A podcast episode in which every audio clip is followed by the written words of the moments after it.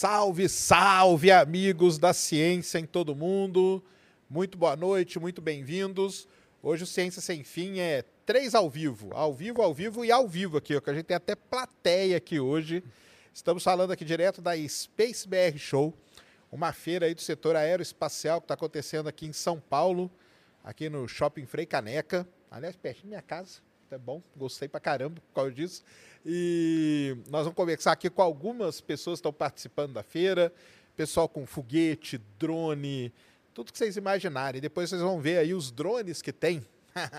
vocês ficam me xingando, né? Falando que tudo que é OVNI, eu falo que é drone. É que vocês não vieram aqui para ver o tamanho dos drones que tem aqui.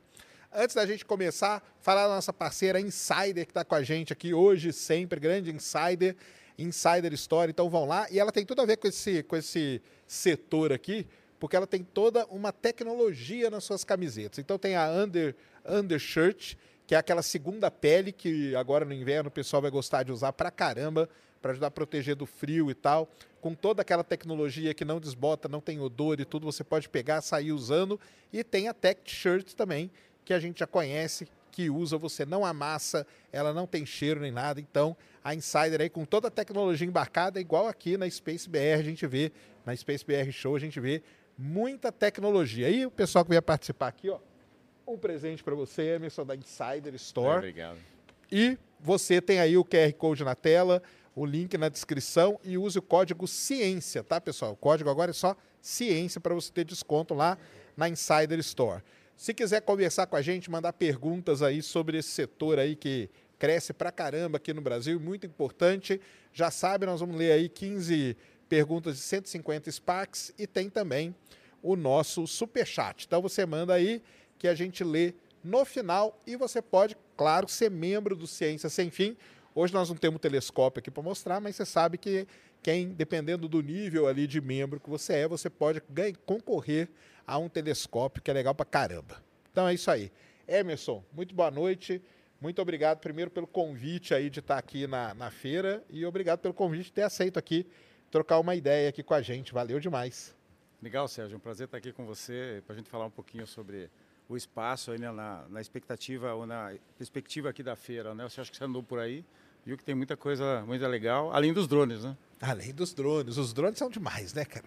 É. Mas conta pra gente um pouquinho da história da feira, como que é a primeira, não é, como que é. Isso, a gente organiza feiras de tecnologia né, na área de geoprocessamento, que envolvia muito, envolve muito sensoramento remoto, satélites para mapeamento. Depois os drones invadiram a, a nossa feira e o setor com mais uma plataforma de coleta de dados.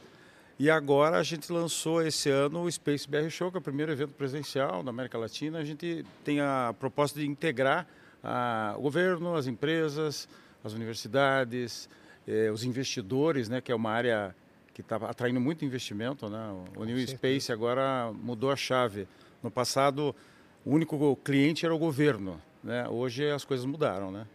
Como é, você sabe. Vamos aproveitar já até explicar, porque acho que todo mundo aqui vai falar aqui até desse, desse vamos ser, dessa área, né? Que a gente chama do New Space, né? Uhum. O, o Lucas já teve lá e falou, mas fa, explica para nós o que, que, é, que, que é esse New Space aí esse termo novo aí que surgiu? Olha, eu, eu, eu resumo que é uma, uma mudança da forma do mercado se organizar. Né? Há 20 anos atrás, a gente tinha, vamos dar um exemplo da NASA, né? A NASA era a grande, grande é, catalisadora dos, da exploração espacial, né? E agora os governos, a NASA está incentivando que empresas privadas façam esse trabalho, né? Ela continua investindo, mas uh, só para você ter uma ideia, para levar um quilo para o espaço, há 20 anos atrás tínhamos, tínhamos um preço. Hoje ele está 20, 20 vezes menor, porque a iniciativa privada entrou, é, modernizou o processo de construção dos lançadores, né? Que é, o, que é o termo que se usa, né? Os lançadores, os transportadores espaciais, né? né? Foguete é uma coisa um pouco mais popular, né? É, exatamente. Mas é, é, o que a maioria da sociedade entende, né? Então, com isso, é, essa exploração espacial ficou ao alcance da, da iniciativa privada, como a gente está vendo aí com a SpaceX e outras, né? Então acho que essa é a chave que mudou, né? Antes era só o governo e grandes empresas que prove, é, é, que ofereciam as soluções para o governo, mas muito caras. Mas para a época é o que se tinha, né? E, e muitas em... ligadas também, né? Tipo a ULA, né? Que é Boeing e tal, que é meio ligada ali no. Né? Isso. Né? Não é ligado ao governo, mas tem ali uma, né? Uma, é. uma bênção do governo, né? Isso, isso. Lockheed Martin, que já vem do setor é. militar. E as forte, empresas né? privadas, né? as empresas, as startups, as empresas privadas vieram com uma dinâmica rápida, Sim. né? A SpaceX, há 20 anos atrás, era uma startup. Exatamente. Como nós temos algumas startups aqui, né? Exatamente. Mas ela exatamente. teve a, Ela e agora tá, tem outras vindo junto, né? Tem outras Então, acho que isso foi que fez a chave virar. É. Você tem uma estatística aí para falar para a gente, mais ou menos, quantas empresas no Brasil estão ligadas nesse New Space, alguma coisa assim? Olha, é, existe. É de, é, você deve. Aqui no Brasil você tem as empresas é, mais tradicionais do setor espacial, que ficam muitas em São José dos Campos. São José dos Campos, é. Que nasceram na época do, do Old Space, né? E agora estão tendo que lutar para se adaptar ao, ao, New Space. Entendi. Cuja característica é você não tem mais um mercado nacional. A empresa espacial hoje ela tem que pensar que ela tem um mercado global. Né? Ela Entendi. pode prestar serviço para o Brasil, para a Argentina, para qualquer lugar e uhum. vice-versa, né? Então, a gente tem uma, uma empresa, por exemplo, na Argentina, a Satellogic, que era uma startup há um tempo atrás, hoje ela está na Bolsa de Valores Nova York já, né, com investimentos, Legal. e começou e está lá lançando seus satélites. A Visiona aqui, que está, acho que você vai conversar com o pessoal da Visiona, é um exemplo de um, um spin-off da Embraer, que, é o, que virou a Visiona, que é uma empresa muito forte aí na área de construção de satélite prestação de serviço. Né? Que legal. E o pessoal aí que pensa em entrar nessa área, como que é? Tá, tá aquecido esse mercado? Tá agitado? Como que, que, que, você sente aí? Ah, eu acho que tem uma. Você vai, vai falar com a galera jovem que está aí e eles estão nas universidades, né, construindo seus foguetes.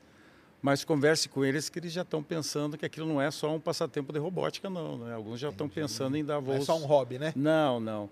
A Satellogic na Argentina começou assim, né? Lança, construindo foguetes e aí os foguetes foram crescendo, né? E aí virou um negócio importante, né? Legal. Então eu acho que é um crescimento muito forte. O mercado, é, ano passado, teve um faturamento de 360 bilhões de dólares. 360 bi? No mundo. No mundo. Né? E tem uma perspectiva nos próximos 10, 15 anos chegar a um trilhão. Um trilhão. É. Costumo então. dizer que daí fala-se muito do turismo espacial, né? Dos isso. milionários indo para o espaço, mas isso é mais, talvez popular para a mídia falar. Mas ah, isso sim. representa um, uma, uma parcela pontinha no né? iceberg, né? O resto são outros tipos de serviços que o espaço provê telecomunicações, mapeamento, a própria construção de tudo isso, né, que movimenta a cadeia produtiva. Né? É, o cara constrói o sensor, a câmera, o painel, né, a é, carcaça, aqui, aqui na feira a gente tem fornecedores de componentes, né, os circuitos. Então isso tudo faz parte da cadeia produtiva do setor espacial. É, não, isso aí realmente é bem importante, né, para para entrar nesse, nesse meio, né? Sim. E aí com isso acaba sendo conhecido no mundo todo, né? No mundo todo. Então, por exemplo, tenho uma empresa no Brasil que produz um sensor que vai num satélite de outro, país. país, né? É. Então isso, porque a gente sabe fazer, né? Esse é o negócio. Né? Isso. Né? Assim como, por exemplo, empresas brasileiras têm satélites que já foram é, enviados para o espaço de outros países, com outros lançadores, e agora com a base de Alcântara começando a operar, outras, outros países vão lançar os, os, foguetes aqui, os lançadores aqui do Brasil, porque tem lá algumas é, condições especiais. Legal, então é um mercado globalizado. É, é um mercado aí que. É, e assim, né? Tem, tem determinadas crises, né? Que elas não pegam esse mercado, né? Porque isso sempre está precisando, né? Sim. Então a gente vê, né? É, você vê, eu tava até. Hoje teve até lançamento da, da SpaceX, o, ela lançou três foguetes nos últimos cinco dias. Então. Então, assim, o cara. Isso, precisa... é, old, isso é o New Space. É. é. Quando que isso aconteceu um tempo atrás? De jeito né? nenhum, né? É. Não, e continua, né? Então o cara que tem, daqui a pouco eu vou falar com a galera que usa os drones é, na parte de agricultura e tal. Uhum. Você vai ter que continuar, não tem, não tem como, ah, não, ah, não tem, porque eu vou ter que continuar mapeando, eu vou ter que continuar conhecendo né, as coisas. Então. Com certeza. Tem, tem crises que não pegam, né? Alguns Não. setores. Isso é, isso é interessante, né? É, especialmente a área de drones, mesmo na pandemia, ela cresceu muito. Você vai conversar com eles, vão confirmar. É. Porque a captura do dado, né, é. remotamente, isso ficou ainda mais forte. Exatamente. E... É, e ter o dado é, hoje é muito importante, né, para a galera poder trabalhar desenvolver software. A feira, né? A nossa feira tem várias plataformas de coleta de dados, satélites, aviões, drones, carros, né? Tem um carro aqui perto do estúdio Isso, com uma, um como fala assim no Street View, que é mais popular, mas isso está sendo muito usado comercialmente para fazer vários tipos de coleta de dados. Então, eu sou da área de geofísica, né? Sim. Eu fiz geofísica e eu fiz muito trabalho de campo em geofísica. Só que na minha época não tinha essa tecnologia. Então, por exemplo, magnetometria, que é algo que esses veículos fazem e Pode tal, captar. a gente tinha que fazer na mão. Na mão. É, GPR, que é uma coisa muito importante também, porque a gente consegue mapear ali. Hoje eu sei que tem os carrinhos que já fazem e tudo. Então essa tecnologia é importante. Quanto, quantas empresas tem aqui no, no SpaceBack Show? Tem 84 empresas. 84 É, empresas uma boa parte da área espacial. né? Legal. E- mas mais ainda de drones. de drones, né? É. E ainda tem a participação da, da FAB, né? Que eu vi aí, né? Sim, da Força Aérea, A Agência da Espacial Agência Espacial Brasileira. é. Legal demais. O pro- como eu te falei, o propósito do evento é gerar negócios, mas integrar a comunidade. Né? Eu acho que Isso que é importante. isso ajuda porque o pessoal se vai, vai se encontrar, vai, conhecer, vai se conhecer e, e vai fazer com que o, o setor todo cresça. Né? Empurrar o setor todo para frente. É, né? até para a gente chegar e a sociedade entender melhor, porque às vezes o- a sociedade não entende muito.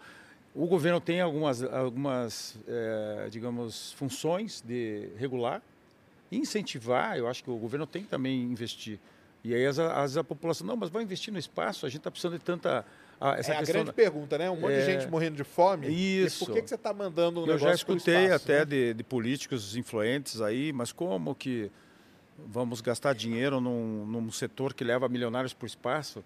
Ele está bem desinformado, né? Bem porque desinformado. o Porque se- pega só aquela pedaço. é, né, porque o setor espacial ele, ele tem uma empregabilidade absurda, não só na área de tecnologia, na área médica, Exatamente. porque você faz experimentos no espaço, área de biologia, você Claro. pode fazer experimentos de, de desenvolvimento de plantas no espaço, então é, E é que é o melhor legal. ambiente até para fazer né, esses desenvolvimentos é o Sim. espaço. Sim, sim. Porque tem o pessoal não. Às vezes a pessoa ela não tem a, a informação de, por exemplo, por que, que o cara leva um experimento de para mexer, sei lá, com neurônio na estação espacial? sim. O cara não sabe que aqui na Terra, se, quando você pega um neurônio para analisar ele, muitas vezes ele colapsa na bancada ali, Sim. porque tem várias influências. E no espaço ele não colapsa. Então o cara consegue, por um longo período de tempo, analisar aquele Sim. neurônio.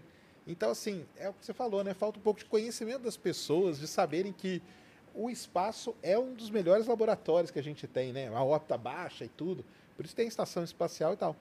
Além de gerar uma grande quantidade de dado, que até eu falo o seguinte: ah, ah, tem tanta gente morrendo de fome, mas aí o espaço ajuda para matar a fome também, porque ele que vai descobrir aonde que é melhor plantar tal determinada cultura, Sim. como que eu vou otimizar a colheita. de A meteorologia, determinada- assim, a meteorologia, meteorologia, né? então é importante.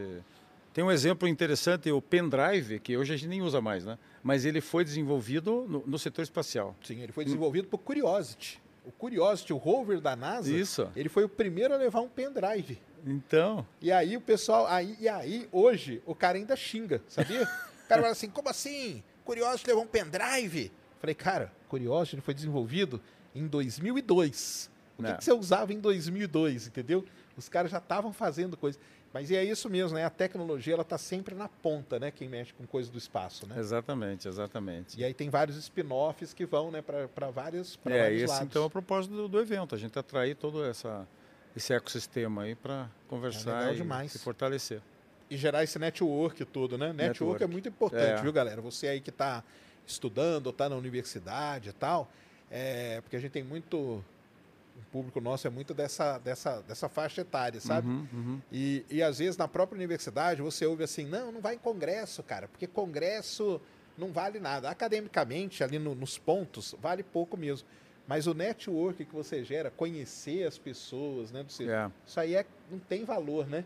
Não, e a gente montou nosso esquema de, de, de mostrar o conteúdo é muito muito dinâmico, né? Ah, os debates são não tem muita formalidade, né? Não tem assim é, faz com que a, a comunicação, a narrativa flua bem, Isso é entende? bom. Isso até para tirando esse lado do congresso, né? Na verdade é uma Sim, reunião de experiências, É. né?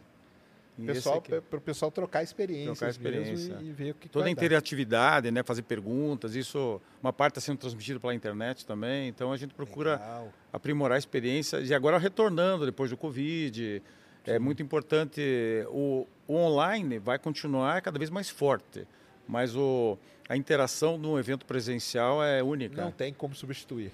Não. Não tem como, é isso online, aí. online vai complementar, né? É, online é para complementar. Não tem como substituir, tá aqui, encontrar as pessoas. Brilho no olho, às vezes não é, aparece no online. Exatamente. É. Quase nunca, né? É. Quase nunca. E, e uma coisa mais sobre a feira. Então, essa é a primeira vez que a, que a Space PR Show. É isso. A primeira edição foi o ano passado. Foi o ano passado. Porque era para ser presencial, mas daí mas lembra da naquela... Covid? Daí Entendi. fizemos online. Beleza. Tivemos uma participação muito grande, foram 40 países. Maneiro. Foi muito legal. O online abre para isso, Abre né? para isso, porque foi 100% online. Entendi. E agora, é, agora foi a primeira edição presencial.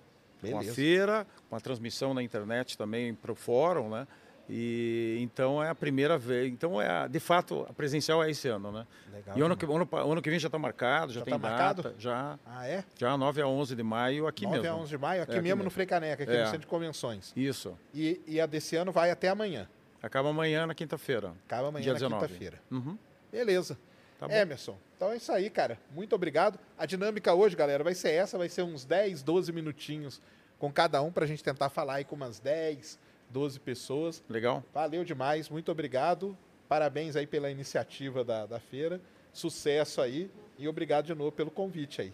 É, obrigado. Quem quiser conhecer a feira, a feira abre às 10, vai até 19. Abre às Quem... 10, fica até às 19. 19. Quem estiver em São Paulo, o arredores, está convidado. Shopping Frei Caneca, Centro de Convenções.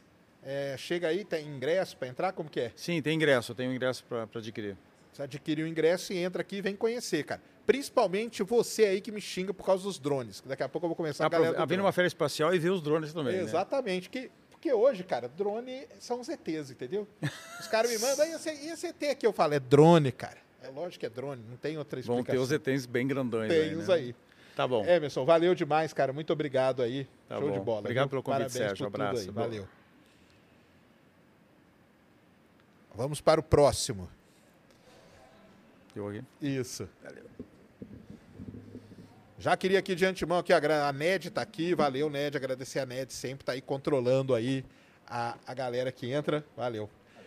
Mulambo, Gabi, Acriano, Acriano está aqui com a gente hoje, valeu aí galera, toda do Estúdios Flow aí que proporcionou aí a gente trazer tudo esse o aparato aqui para a gente poder fazer a, a feira.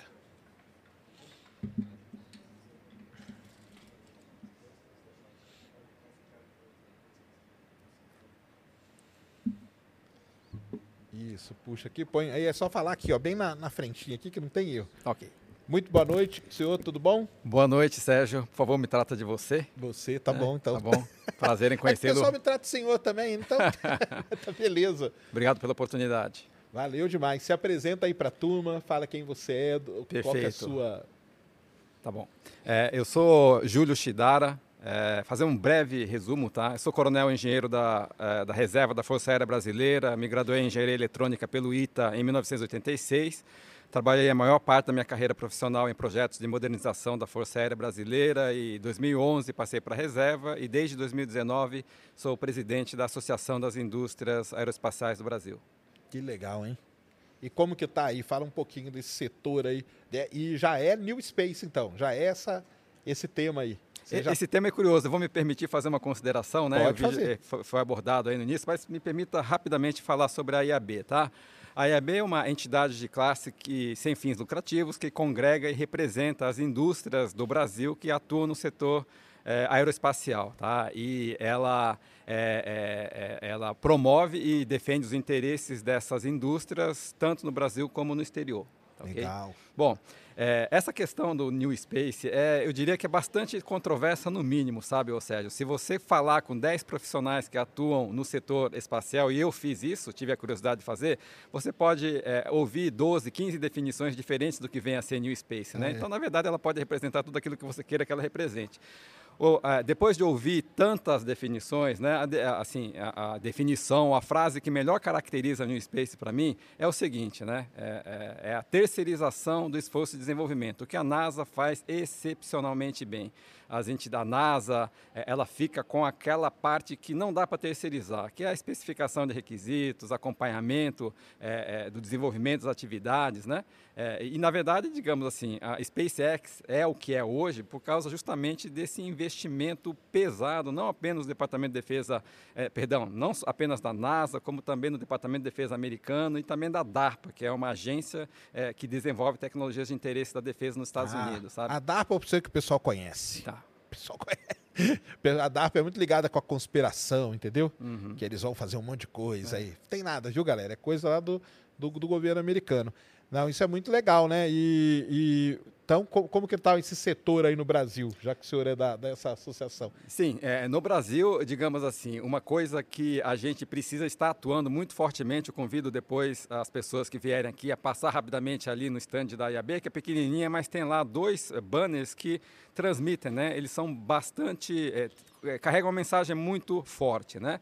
Primeiro do setor espacial, né? Eu não gosto de falar setor aeroespacial, viu, Sérgio? Porque acho que é, são dois estágios, dois setores em estágios completamente ah, diferentes, com desafios legal. completamente diferentes. Né? Então, falando do setor espacial, eu acho que existe uma necessidade premente de conscientizar a sociedade brasileira de que tudo praticamente que nós temos no nosso dia a dia depende do espaço. Não existe essa consciência. Né? Tem uma fala do comandante da, da Força Espacial Americana que fala que não existe praticamente nada que nós fazemos no nosso dia a dia que não esteja de alguma forma vinculado com uma infraestrutura espacial. É né? mesmo. Então, e, e, disso acho que depende, é, digamos, o desenvolvimento de todo o setor, porque sem essa conscientização, dificilmente, é, é isso que você comentou com o Emerson agora há pouco atrás, tem gente que fala, olha, mas para que, que a gente vai investir em espaço se ainda tem... Olha, eu, eu digo realmente, é, como você falou, é, uma des... É, é, falta de informação.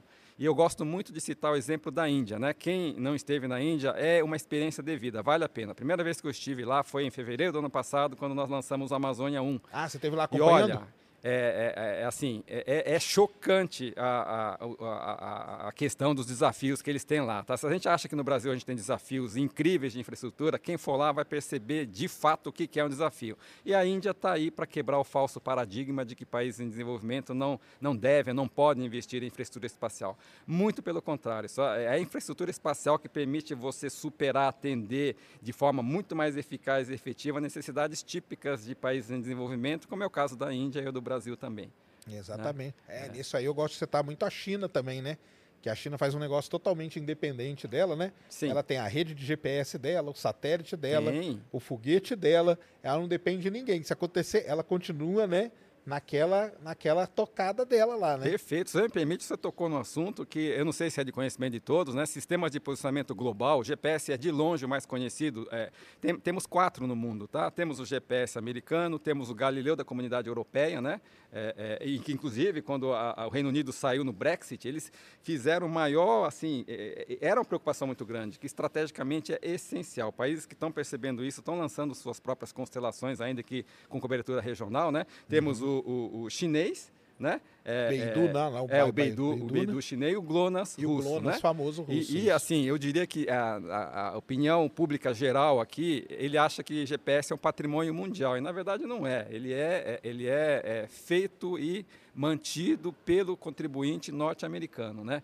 Então, se um dia vier a faltar GPS, tem, temos apagão nacional. Tem, temos o risco de ter apagão nacional. O nosso grid elétrico tem dependência de, de, de sinais de, né? de, de, sistema de temporização entendeu? Entendi. Então, é, essa conscientização a gente está tentando trazer através de oportunidades como essas que você está nos concedendo, né, de Legal. falar um pouco dessa dependência. Realmente, e não precisa falar mais nada, né? Se falta energia elétrica, não precisa dizer mais nada. E falta todo o restante, né? Exato. É. Não, é, e hoje todo mundo que tem carro, né? Às vezes a primeira coisa que o cara faz na hora que ele entra no carro é o quê? Ligar o GPS, né? Perfeito. Aí imagina que se tira. Na hora que o cara fizer isso e não tiver nada, ele vai falar, ué, acontece. Aí é aquele negócio, né? Quando você perde, Aí você Aí, sente falta, né? Sim. Aí cadê o GPS agora? O que, que, eu vou fazer da minha vida, né? Não consigo na esquina às vezes, né? E isso que nós estamos falando só de uma pequena parte Sim. que é o posicionamento, né? Sim. Fora as outras, né? E como que você vê assim o, esse o futuro aí pro próximo para o Brasil aí nesse setor? Como que está? Olha, eu vejo naturalmente com grande otimismo. Sabe por quê? Porque às vezes, né, certa vez eu ouvi um paralelo com relação à nossa síndrome do vira-lata, né, de a gente hum. se olhar para nós no espelho e não acharmos que somos capazes. Mas nós temos aqui, gosto muito de citar o exemplo do nosso setor aeronáutico. Que começou lá atrás, pequeno. Na, na, verdade, as escolas de administração do mundo inteiro estudam, tem, tem como um case de estudo, né? Como que um país como o Brasil consegui, conseguiu produzir o terceiro maior ecossistema aeronáutico do mundo, né? E, e, de fato, essa que é a minha inspiração para poder defender que a gente tem todas. O, o profissional é, brasileiro que atua nesse segmento, ele é diferenciado, viu? Ele tem, é, para citar algumas das virtudes, né? É a flexibilidade, a criatividade, a paixão por inovação, tecnologia, são diferenciais. Eu costumo dizer o seguinte, não há tecnologia ou competência que foi conquistada aí por países que estão na nossa frente que a gente não seja capaz de alcançar em, com menor custo e mais rapidamente, né? por causa desse diferencial. Basta realmente é, haver a conscientização da sociedade e haver um investimento consistente é, como programa de Estado. Curiosamente, eu andei pesquisando aí é, publicações da OCDE, né, a Organização para a Cooperação e Desenvolvimento Econômico, e lá não deixa dúvida, né? Inclusive eu vi você comentando aqui um tópico que acho que precisa ser desmistificado também. Né? Se você pega lá, tem uma publicação que eu acho excelente, até vou te passar depois para você é, ter como referência. Ele traz o histórico de 10 anos, uma década de investimento de 12 países. Tem aquelas figurinhas de sempre, né? Estados Unidos, tal, que realmente são ao concurso. Mas eu gosto sempre de pegar o exemplo da, da, da Índia, de novo, né? E a gente vê vê que, a despeito do inegável aumento do investimento privado, o, o investimento é, é, público ainda é determinante. Isso está afirmado com todas as letras, né? E não só é, a previsibilidade, a constância, o comprometimento, como o crescimento até na média do investimento público. O próprio Elon Musk ele disse muito claramente que é. se não fosse o investimento da, da, das organizações né, dos Estados Unidos, a SpaceX não ah, teria não, nem não teria, nascido, né? nem é. teria atingido o estágio que, que, alcançou. Mas a Índia ela teve aquele, aquele crescimento na época daquele presidente que era um cientista, né? Tal, Também, ele, ele, ele sim. Ele, ele, ajudou muito né, a, a empurrar, né? Com certeza. Que eu acho que é o que vai acontecer com os Emirados Árabes, né? Que Também. aqui o pessoal que está lá quer tirar essa essa pecha aí de Turquia ser só um também, país, Turquia, Turquia também. Né? Emirados Unidos Árabes. De ser um país só voltado para o petróleo, né? Porque não, não, nós vamos mexer no espaço. Tanto que mandaram a sonda lá para Marte tudo, né? Perfeito. Legal. E quantas empresas tem aí na, na associação aí, cadastradas? Associa ou? Associação, no, é, é no momento nós temos 37 empresas associadas. Né? Legal. É, é, até, até um comentário que eu estava fazendo lá hoje, né? Porque eu, quando assumi, eu achei um número relativamente pequeno. Mas, de fato, nós temos é, critérios bastante é, é, rigorosos de admissão em que eh, nós não trabalhamos com associados que tenham apenas representação comercial, sem nenhum tipo de desmerecimento com empresas que atuam com representação comercial, tá? É que realmente uh, o nosso perfil é de representatividade de indústria, de, de instituições, né, de iniciativas privadas que tenham uma, uma atuação relevante no campo industrial, seja na área de prestação de serviços, desenvolvimento tecnológico, fabricação, etc. Entendi. E o setor assim que mais aqui no Brasil mais expoente, eu, eu, eu sempre falo, né? Porque eu acho, né? Mas aí é esse setor do, da agricultura mesmo, né? Que tem uma é, aplicação muito grande. Tem, tem aplicação em tudo que é setor que você possa imaginar. É, mas a agricultura, sim, ele é forte. Tem um estudo dos Estados Unidos lá, de uma consultoria para o governo dos Estados Unidos, que tentou mapear, e falando isso só de novo no GPS, porque eu acho que é o exemplo mais é, é, relevante, tá? para dar ideia da noção da dependência. Ele levantou lá o que, que aconteceria é, é para a economia norte-americana no caso de 30 dias de ausência do GPS. E lá atrás, que seria 15 bilhões de dólares, é, se, se, se, se, essa interrupção acontecesse num período que não fosse crítico para a agricultura e que subiria assim absurdamente se fosse num período, período crítico para a agricultura. Então, seguramente a agricultura é um dos, dos setores que tem uma que mais um se beneficia, muito, né? Com, com certeza. Com a coisa com, com o setor espacial. Você fala que não é legal falar setor aeroespacial, então? Não, não, não. Eu, acho que dependendo do tema que você quer abordar, tá. eu acho que sim. Mas se você for falar de eh, desafios, etc., eu acho que convém fa falar Separar. de forma separada, porque legal. são dois setores que estão em estágios completamente diferentes de maturidade, com desafios completamente diferentes um do outro, né? Não tem questão de ser desafio mais importante, menos importante, são diferentes. São estágios diferentes e, portanto, tem necessidades eh, e assim, eh, desafios diferentes. Eu colocaria dessa forma. Legal, legal. E uma coisa que eu sempre falo também pessoal, né? Que essa aí você, você citou legal, né? O brasileiro, principalmente na área de programação e tal, ele é um cara que ele é muito querido aí fora, né? Muitas empresas querem o programador brasileiro e tal. E eu já falei lá no programa e aí tá você aí para me desmentir ou não. Não, com certeza. Nessa área espacial, né? A gente, principalmente nessa área de serviço, vai fazer softwares, né? Que códigos e tal que peguem, que tratem esses, essa quantidade imensa de dado, né? É uma área que tem um tá em crescimento bastante. É, perfeito. Eu diria não só no, no, setor aeroespacial, não, viu, Sérgio? Ah, não, eu isso aí em tudo, né? Eu diria que em todas as áreas, é. o profissional brasileiro é o jeitinho brasileiro, né? Eu sou de, de ascendência japonesa, mas é, realmente tem algumas virtudes é, na, na, aqui é, no Brasil que de fato são diferenciais, que é a criatividade, a flexibilidade, né? Só para citar um exemplo que talvez fuja um pouco do contexto, mas não, é, bom é, tem uma empresa brasileira chamada GSL, uma associada nossa, que fica lá em Petrópolis, no Rio de Janeiro, é uma das oficinas que a GE Aviation tem no mundo, quatro, cinco, que fazem manutenção de motores é, de é, aeronaves, né? Motores, é. E ela, durante a plena pandemia, se tornou a empresa número um em termos de manutenção no mundo inteiro. Por quê? E olha que ela fica lá em Petrópolis, hein? a carga tem que chegar no aeroporto, subir a serra tal. Isso é por causa da flexibilidade, criatividade e num setor de prestação de serviço, né? um serviço técnico de mais de altíssima é, demanda, altíssimo conteúdo tecnológico. Né? Então, eu diria que em todas as áreas, especialmente naquelas que envolvem alto valor tecnológico agregado, o profissional brasileiro faz muita diferença setor farmacêutico, médico, né? É, quem é que não vê nas reportagens aí e tal, né? Entrevista lá no MIT, parece lá um brasileiro, brasileiro, lá, Sim, né? Tem. Eu acho que esse é um diferencial, realmente, é um diferencial, é uma... É, né? Muito legal, é. muito legal conhecer seu trabalho, conhecer um pouco, o, como o pessoal faz para achar aí, a, se o cara tem uma, uma empresinha de software, alguma coisa, quer se associar, ele pode tem como? Como que ele encontra aí? O... Ele encontra, é, ele entra no site da IAB, né? É, iab.org.br, lá tem um link, né? Vocês mandam uma mensagem e a gente tem um, um procedimento lá que está previsto no nosso estatuto para processar essas solicitações. Muito então... bom. Cara, muito obrigado, ó. Presentinho para você. Opa! Valeu demais pela presença aí. Muito obrigado aí pelo, hum. por aceitar o convite e parabéns aí pelo trabalho também. Obrigado, eu que agradeço a oportunidade. Estou, estou à disposição. Valeu demais. Muito bom. Opa, agora.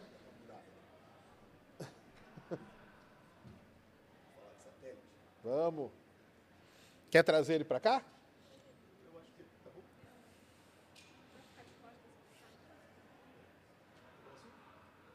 Ah, se puder puxar ele, põe ele aqui, até para o pessoal ter uma ideia do tamanho, porque eu falo que tem satélite hoje, tem o tamanho de uma caixa de sapato, o pessoal fala que eu estou mentindo. Entendeu? Fala, ah, mentira sua, que é isso, satélite é só. Tem que ser igual o James Webb. Ah, se é o tamanho da caixa de sapato, por que, que fizeram o James Webb então, né? Que é o pessoal pergunta. É um tamanho real. É um tamanho real, né? Ah, então beleza, isso. Senta aqui. Legal demais. Muito bom.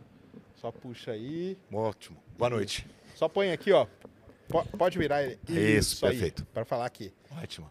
Muito boa noite, se apresenta aí para nós. Obrigado. Onde, onde, você trabalha, qual que é o seu ramo aí dentro da Perfeito. do New Space. Agora vamos falar assim. Bom, Sacaninho, primeiro agradecer né, você, o convite, dizer que eu estou muito lisonjeado. É, acho uma iniciativa super legal essa de trazer para o ambiente né, de uma feira tão importante como essa, é, esse, essa possibilidade da gente também falar com todo o pessoal que, que te acompanha né, nas mídias sociais e no teu canal. Bom, o meu nome é Luiz Godinho, eu sou diretor comercial da Visiona Tecnologia Espacial. Legal. A Visiona, para quem não conhece, é uma joint venture entre a Embraer e a Telebrás, é, especializada na. Antes, só explica para a galera o que é uma joint venture. Ah, joint venture é, é, é, uma associação né, entre a Embraer e a Telebrás. É, é, é, uma, é uma forma de, de desenvolvimento né, de um é, é, de um segmento tão importante como esse da tecnologia, né? A Embraer que já é, é conhecidamente né, uma empresa da área de aeronáutica, né? É, mas também investindo muito forte é, no desenvolvimento de tecnologias em geral, né? Uhum. Então, como não podia deixar de ser, a Visiona foi a empresa integradora é, do projeto do satélite geoestacionário de defesa e comunicação brasileiro. SGDC, famoso. Isso, SGDC. É, e como herança desse projeto, né, a Visiona acabou capacitando uma equipe muito grande de cientistas e de é, jovens cientistas brasileiros, é, muitos oriundos das universidades é, locais, né? E com isso nós resolvemos desenvolver um projeto de retenção desses valores e procuramos olhar para aquilo que era o gap da, da, da indústria brasileira. E um, é, o primeiro gap da indústria que nós identificamos foi o sistema de controle de atitude e órbita de satélite, que é um sistema que hoje cerca de 15 a 17 países no mundo só detém. Né? Quem detém essa tecnologia não vende, não transfere, porque ela, ela é uma tecnologia usada em mísseis balísticos de alta precisão. E, portanto, para que a gente pudesse ter autonomia do país, né, nós buscamos desenvolver é, essa tecnologia dentro da Visiona, é, utilizando. Só, só, te interromper um minutinho, isso aí é muito importante, o pessoal que não sabe o que, que é, que é o seguinte: não adianta nada você mandar um satélite para o espaço se você não consegue controlar ele. E o que controla um satélite, só para o pessoal entender, não é altitude, não, tá, galera? É atitude. Isso. Atitude são os ângulos ali, né? A, Apontar, a capacidade de apontar o satélite para onde você quer olhar, né? Tá. Isso. E a outro, outro ponto que você falou é a atitude e órbita. E a né? órbita, que é Exato. manter ele na órbita. Então não adianta nada, ah, eu sei mandar um satélite, mas se eu não tenho a tecnologia que controle a atitude dele na órbita e ele na órbita, Exatamente. não adianta nada, ele vai cair, né? Exatamente. Imediatamente. Exato. Então, e isso são poucos lugares do mundo que dominam isso, né? Para você ver como é um negócio específico. Exatamente. E aqui no Brasil a gente domina. Agora sim. É, essa tecnologia é uma tecnologia que se persegue, perseguia no Brasil há mais de 50 anos, né? e a Visione acabou então desenvolvendo. Mas, mas é, é, essa tecnologia foi desenvolvida para satélites de grande porte. Só que é, você não coloca um sistema novo né, num satélite de 100 milhões de dólares. Então a ideia foi desenvolver um nanosatélite, que é o VCube, né, é, para validar essas tecnologias desenvolvidas na Visiona. Né? Então, para uma empresa integradora, como a Visiona pretende ser, era importante também ter o sistema de gestão de bordo do satélite né, e o sistema de rádio, né, para você poder Comunicar. conversar com o satélite, baixar informação. E então a Visiona desenvolveu essas três eh, tecnologias, está embarcando no, no satélite VCube para validar o, o, voo em órbita e, essas, eh, e esses sistemas poderão depois, no futuro, ser aplicados no Programa Espacial Brasileiro, né? que, que a gente espera que, que seja feito com bastante sucesso. Né? Mas a, a, o interessante é que quando a gente começa a mexer com tecnologia, é, isso é, é, muito desafiador e, e, e muito empolgante. Né? A gente percebeu que o nosso projeto era um projeto tão interessante que a gente podia usar o satélite para validar outras tecnologias também é, desenvolvidas no país, além Porque da própria Visiona. Nele qualquer coisa. Né? Isso. Né? Então nós fizemos uma parceria com a Optoeletrônica e, e, vamos embarcar nesse é, satélite uma, uma câmera é, de alta resolução. Né? É, com a capacidade de, de por exemplo, a, a, estando em Campinas, enxergar um, enxergar um carro no Rio de Janeiro. Né? Dizer, é, é uma tecnologia altamente avançada, né, com, usando uh, o, mesmo, o, o, mesmo tipo de, de, de, capacidade dos satélites de grande porte. Não é, não é simplesmente um CCD como de um nanosatélite comum, já é uma, uma tecnologia muito mais avançada. Né? E com isso a gente espera realmente começar a, a gerar muito mais é, capacidade na indústria nacional para essa era do New Space, aí, como se fala. Né? Que legal. Então, em, em, verdade, quer dizer, esse, esse projeto do, do VCube é um projeto desafiador, porque ele tem essa intenção né, de, de trazer toda essa inovação tecnológica para a, a, a indústria nacional mas ele está indo além disso, né? Ele vai ser uma plataforma de validação para que a gente possa é, é, também começar a testar aplicações para o mercado brasileiro. E a Visiona hoje ela, ela consegue é, integrar né, soluções e aplicações que resolvam problemas dos nossos clientes, né? Porque não, não basta você ter só um satélite, né? Ele precisa fazer alguma coisa que trate ou resolva um problema importante. E, e, e, a Visiona ela tem essa preocupação, ela, tá, ela quer desenvolver satélites, né? essa é a nossa, é, é, é nossa competência principal, mas é, principalmente ela está focada em é, integrar soluções né, que sejam baseadas em sistemas espaciais completos né, e que possam trazer cada vez mais qualidade é, e serviços diferenciados para o mercado brasileiro. E é um ambiente assim de, de múltiplas opções, como é, os colegas que me antecederam também mencionaram. Né?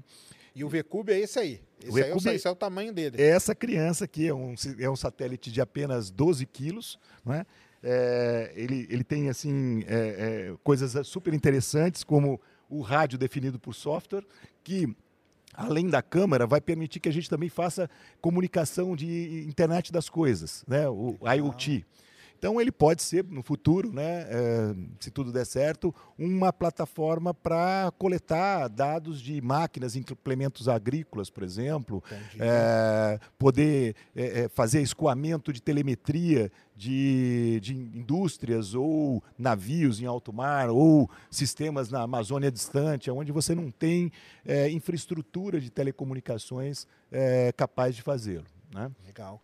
E ele é um que um porque esse satélite, ele, é, ele é considerado o quê? Um CubeSat ou um nano? É, e, e, esse satélite, e, a gente está chamando ele de nanosatélite, mas ele já não está na classe de nanosatélites mais, ele está um pouco mais, ele já tem 12 quilos, né? Os nanosatélites normalmente vão até 10 quilos. E, e ele já é um mini satélite, é um microsatélite, micro né? É, é, é, porém, quer dizer, ele é um microsatélite que é, vai trazer uma, um, um patamar de inovação né, que é, vai muito além do que a gente está vendo hoje no mercado com microsatélites. Né?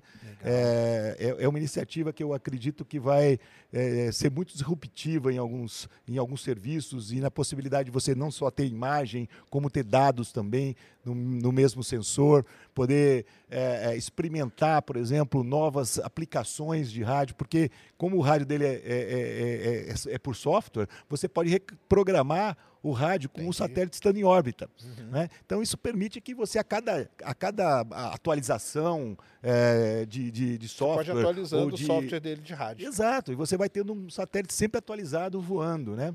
Então, a gente está muito entusiasmado né, com, com isso. A Visiona também procurou desenvolver uma plataforma de dados para distribuir imagem. Ah, né? isso é legal. Quer dizer, Essas imagens vão ser o quê? Vão ser, vão ser compradas? Vão ser... É, é, é a gente, no primeiro momento, está trabalhando com um, é, uma estratégia de, de parcerias estratégicas para validação e teste né, do satélite. A gente espera que no futuro a gente possa é, desenvolver é, parceiros de negócios mesmo para isso. Né? A gente está estudando modelos e planos de negócio que nos permitam também, é, do ponto de vista de, de, de uma empresa, né, desenvolver essa aplicação. O New Space, né, ele tem diversas leituras né, a minha leitura do New Space é que é, antigamente o que a gente chama de Old Space são aqueles satélites de grande porte que custavam milhões de dólares. Né? Então, um satélite é, por exemplo... Toneladas, desse, né? É, era um satélite de 200, 300, né, 300 quilos e que custava 300 milhões, 500 milhões de dólares. Né? Hoje, um satélite como esse custa 2 milhões de dólares, quer dizer, e pode ser atualizado sistematicamente. Né?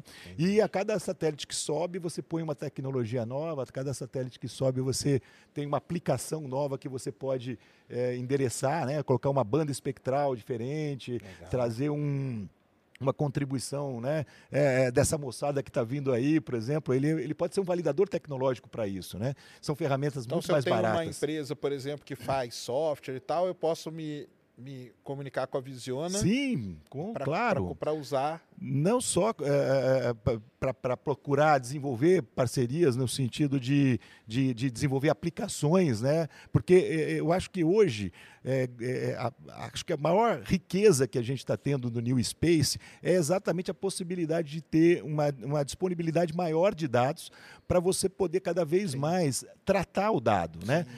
Adicionar inteligência, inteligência à informação, né? Passar não só a entregar uma imagem, mas entregar uma, uma, uma, uma, uma solução que responda a um problema, processando, integrando inteligência artificial, processamento de dados, né? nuvem, de, de, de, de, processamento em nuvem, né? Quer dizer, uma série de, de coisas que são extremamente interessantes e, e que eu acredito que vão ajudar muito a alavancar é, a demanda por dados. Né? Com certeza. E como que está ele? Ele está para ser lançado? Qual tem uma então, ideia? Nós estamos uma... uh, na fase final de integração do satélite. Ele está atualmente é, sendo montado. Né?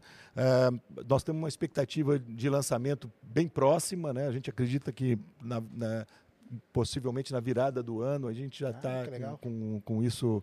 É, em, e por onde? Aí vai, vai ter que escolher. É, a gente a está ainda fazendo a parte de seleção né, do, do, do da empresa lançadora, né?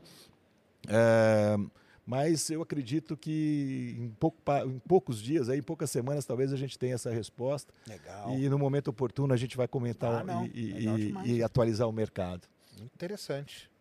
Muito legal mesmo. E então ele vai, ele, ele vai levar uma câmera, né? Qual, qual é a resolução uma dela? Uma resolução de 3 metros e meio, metros mais e meio, uma resolução de 3 metros e meio com a tecnologia de espelhos, né?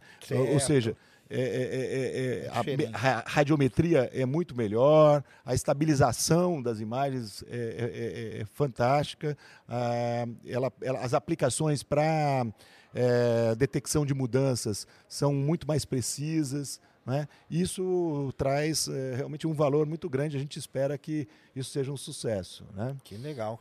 Não, Mas legal a gente mesmo. não está a gente não tá parado nisso, sabe? A gente é, é, é, na verdade, Sacane, a gente, a gente, a gente tem procurado olhar para o futuro, né? Quer dizer, o que mais a gente pode fazer além disso? A Visiona, ela não pretende né, é, se encerrar nesse desafio, né? Acho que a gente tem muito mais pela frente. É, a gente montou uma, uma estrutura muito forte de, de, de, de, especialistas na área de espaço. Hoje a gente consegue fazer desde o desenho inicial de uma missão até todo o trabalho de integração né, de, do satélite. A gente tem contado muito com o apoio né, da, da, dos parceiros brasileiros e da própria Agência Espacial Brasileira, que está apoiando uh, a Visiona no lançamento desse satélite.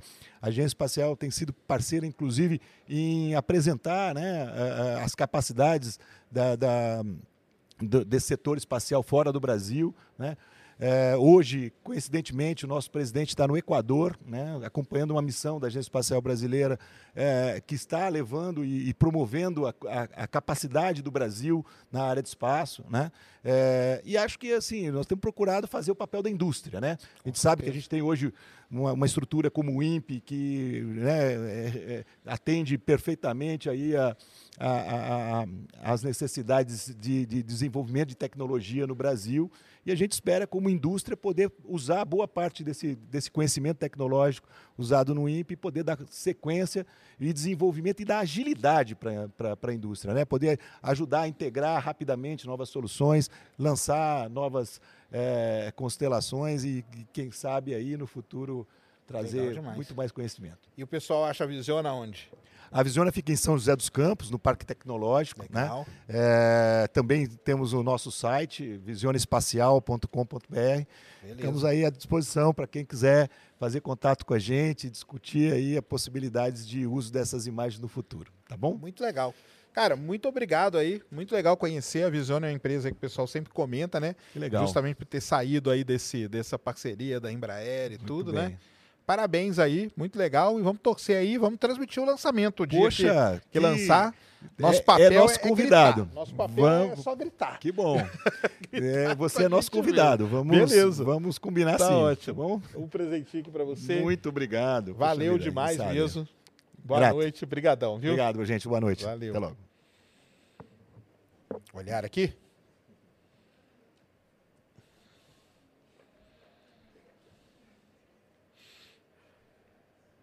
Quem é o próximo? Pedrão. Aê! Boa, Pedrão. Não tem graça, né, Sérgio? Não, que aí, não, mas hoje você está aqui com outra, com outra missão, né? É, hoje eu tô com várias missões. tá aí o Pedro. Boa noite de Boa novo, noite, cara. Né? Valeu de sempre novo um por estar prazer. aqui. Não, prazer é sempre meu aí. E hoje você está aqui com o seu outro lado, né? É. Vamos contar aí pra galera que você tem você tem um lado lá que faz os lançamentos e tal, embora você não grite, né? Que você, é. o pessoal não te enche o saco, né? Eu, gritar é comigo. Ah, quer ouvir grito, vai lá no meu. Lá o Pedrão é mais, é mais tranquilo. Mas você tem o seu lado empresário, né, cara? É, é empreendedor, né? É, eu tenho, já tenho um, alguns negócios, né, ao longo do tempo, e agora a gente. O canal virou um negócio, né? Você sabe como é que é. Acaba, hora, né? Que vai, vai. Uma né? hora não tem jeito, a coisa começa a crescer e ganhar volume. E aí a gente tá com a nossa loja agora que é de colecionáveis espaciais, né? Legal demais, que né? Que é um negócio super difícil, muito legal, mas assim, muito, muito, muito legal. E que a gente está expandindo e tá indo muito bem, muito melhor do que eu esperava, assim. E foi a muito pedido do público, isso que é uma coisa muito interessante. É, né? O público começa a pedir tudo, né? Exatamente. Eu não ia fazer, assim, eu não. O pessoal falou, não, faz, faz que vai ser legal. Aí eu falei, ah, tá bom. Vou fazer cinco Falcons aqui, ó. Quem quiser, dá um toque para mim no Instagram. Deu dois dias, eu vendi cinco. Olha aí. Não, e pra falar pro pessoal, né, que você entrou num negócio que é um negócio chatinho, né, cara? Que é a tal da impressora 3D, né? É, isso aí. Como, como que foi? Você já, já conhecia, já tinha mexido? Eu não queria conhecer, esse é o ponto. Eu não queria É. conhecer porque eu sabia que eu ia gostar.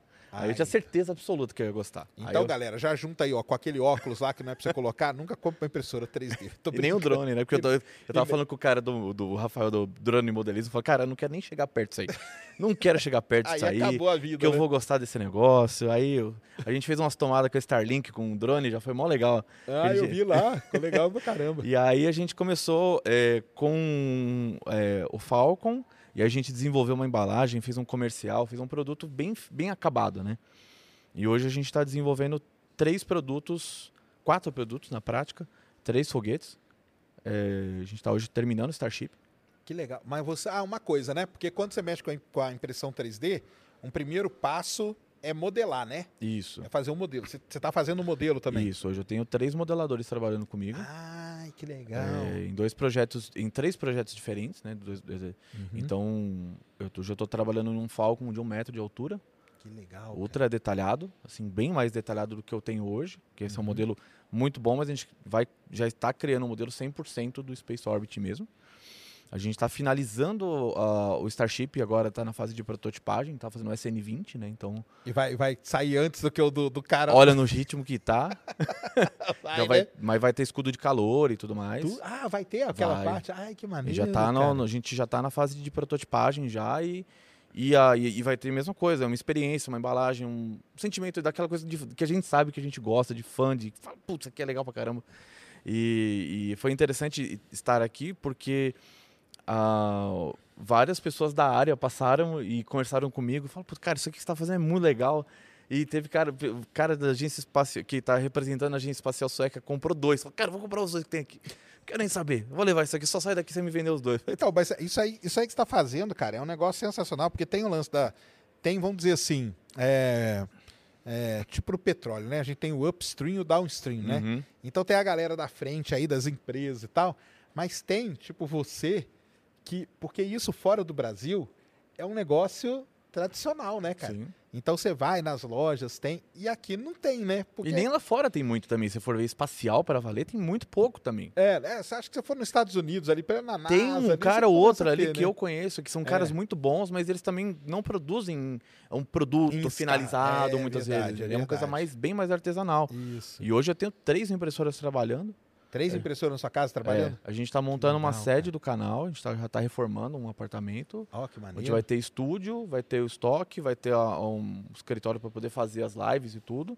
E vai ter as impressões e tudo mais. Então a gente está planejando crescer muito, ter sete impressoras até, num legal. futuro breve. Porque eu não, eu não dou conta mais, cara. Eu- Entendi. Eu, já investi em sistema de gestão, tá? Virou um negócio muito profissional, mais do que eu imaginava, Mas sabe? você Aquela coisa- imaginava, eu né? não imaginava que ia chegar tão longe assim. Começou lá, você não começou gritando, né? Igual eu, né? É. Que eu comecei gritando, que eu tô... Não, Mas- a gente já fez na, na, na, na- na- nossa loja ali, de, só de, de colecionável, já foram mais de 100 pedidos já. Que Só de colecionável, mais de 100. Nossa, Ah, o bobeou até é bem mais que isso. Que eu lembro de cabeça, assim, separando as camisetas, né? Que é coisa mais light. Mas é, a ideia nossa é isso, é, é fomentar essa cultura. Porque tem o, tem, o, tem o herói da Marvel que você compra, tem uma série de coisas. Onde você? O avião, tem muita galera do, né, que, que tem avião, mas onde você compra um foguete, cara? É. Ainda não onde você compra um Falcon 9, onde você compra um Starship, que é futuramente um, um ônibus espacial que foi feito por alguém que entende mi- minimamente do que está acontecendo claro, ali. Claro. entendeu? E, não, e o legal é isso, né? Porque aí a pessoa conhecendo, acaba que ela vai conhecer o que, que o espaço pode ajudar e acabar com as frases que a gente ouve por aí. Não, né? e até legal os exemplos que foram citados aqui. E eu gosto de dar o exemplo sobre essa parte de por que, que né, a gente não, investe nessas coisas. Fala, então tá bom, vamos parar, que nem o computador do Mulambo ali tem uns LED, né? Para de botar LED em, ventoinha. Ven- Vamos investir em dinheiro para acabar com a fome. Ah, mas tem gente morrendo de câncer. Cara, para de gastar dinheiro com câncer, porque tem gente. A vida não é resolver todos os problemas, é parar todos os outros problemas e resolver um só. Não dá para fazer, infelizmente, não dá para fazer isso. Então a gente tem que focar todos os esforços que a gente puder em gerar tecnologia que vai ajudar a gente a resolver esses problemas num tempo mais curto e de maneira duradoura. Exatamente. Então, se você olhar o que o, o quanto que, que a tecnologia espacial mudou, né, como você falou, na, na agricultura, e não é só na parte de a meteorologia do ponto de vista de tempo, no ponto de vista de clima. Os caras estudam clima, às vezes, quanto mais dados eles têm, mais eles conseguem montar modelos mais precisos para as próximas décadas, ou às vezes até para os próximos séculos, porque a gente, não, a gente vai morrer, mas né, os nossos É, filhos, os filhos, netos, netos vão tá aí, né? Vão, vão ter que comer, aí. né? Vão ter que continuar comendo e tudo, né? Exatamente, comer e, e, ah, assim, a dependência que a gente tem da tecnologia hoje das telecomunicações como um todo, eu digo até hoje já que é um direito fundamental do ser humano. É. Se você, assim, a pessoa que não está conectada hoje, ela está desligada do mundo e isso é ruim.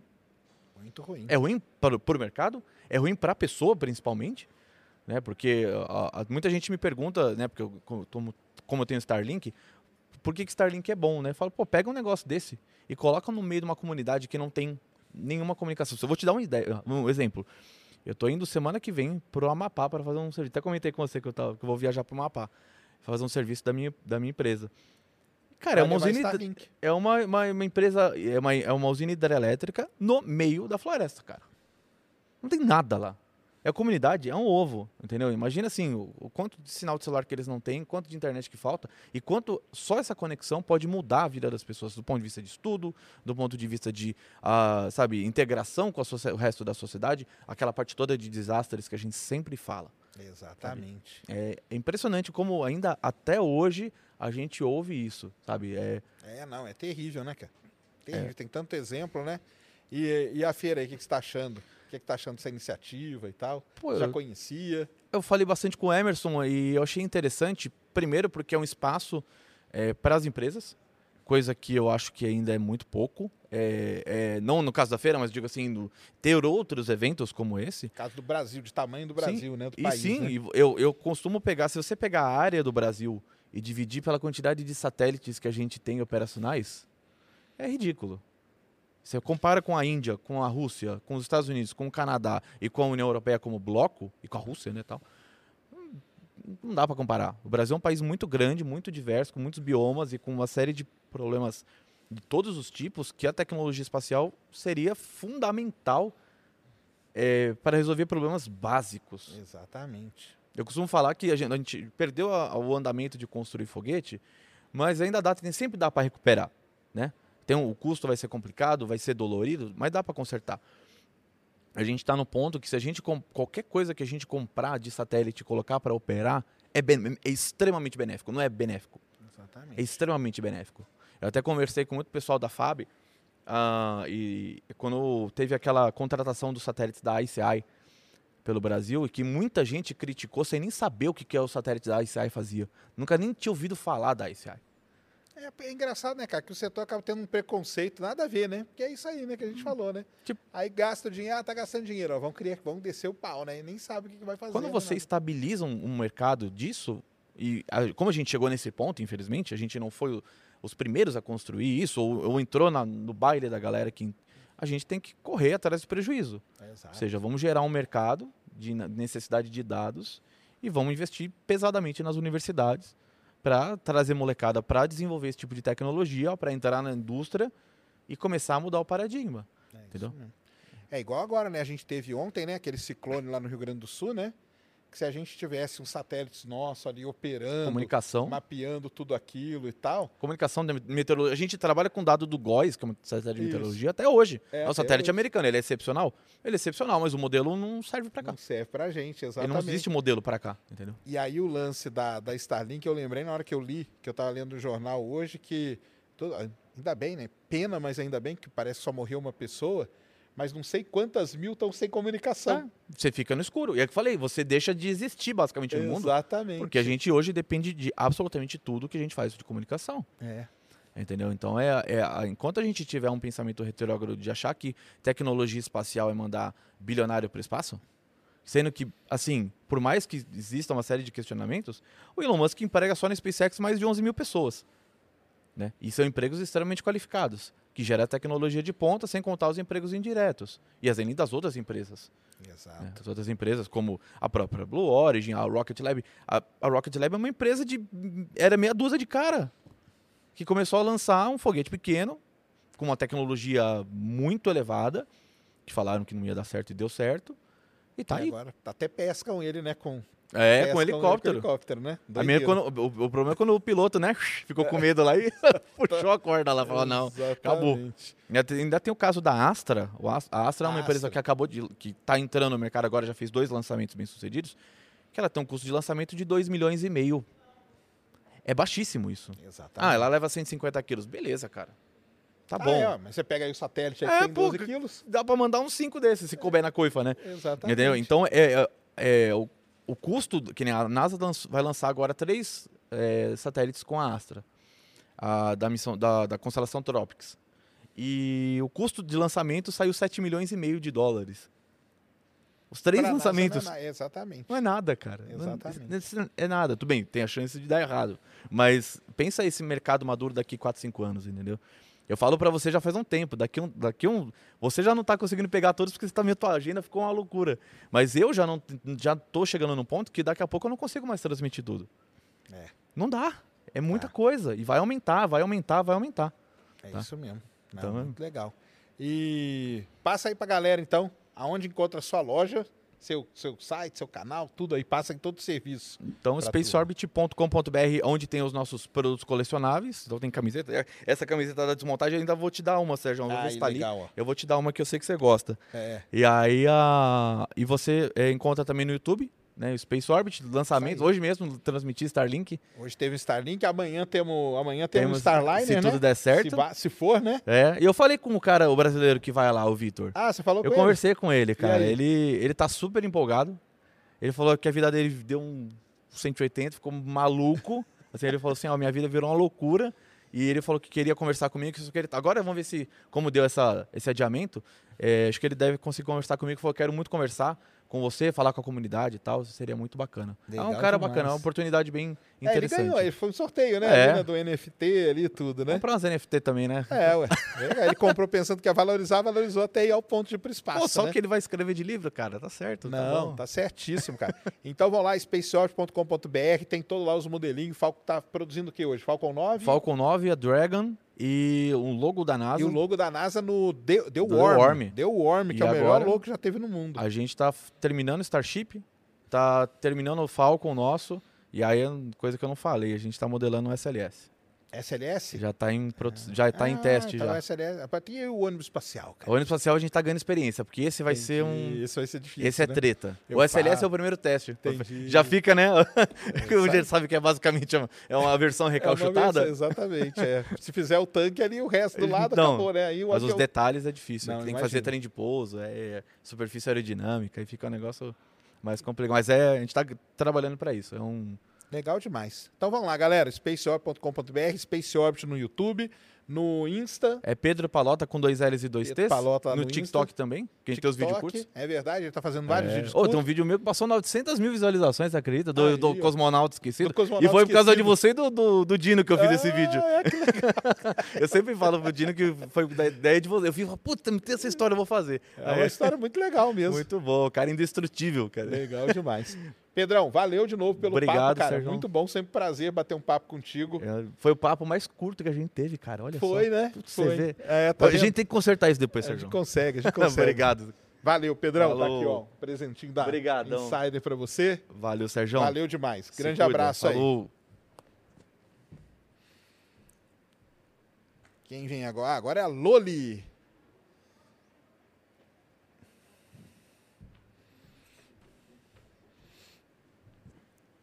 E aí, Loli, tudo bom? Boa noite.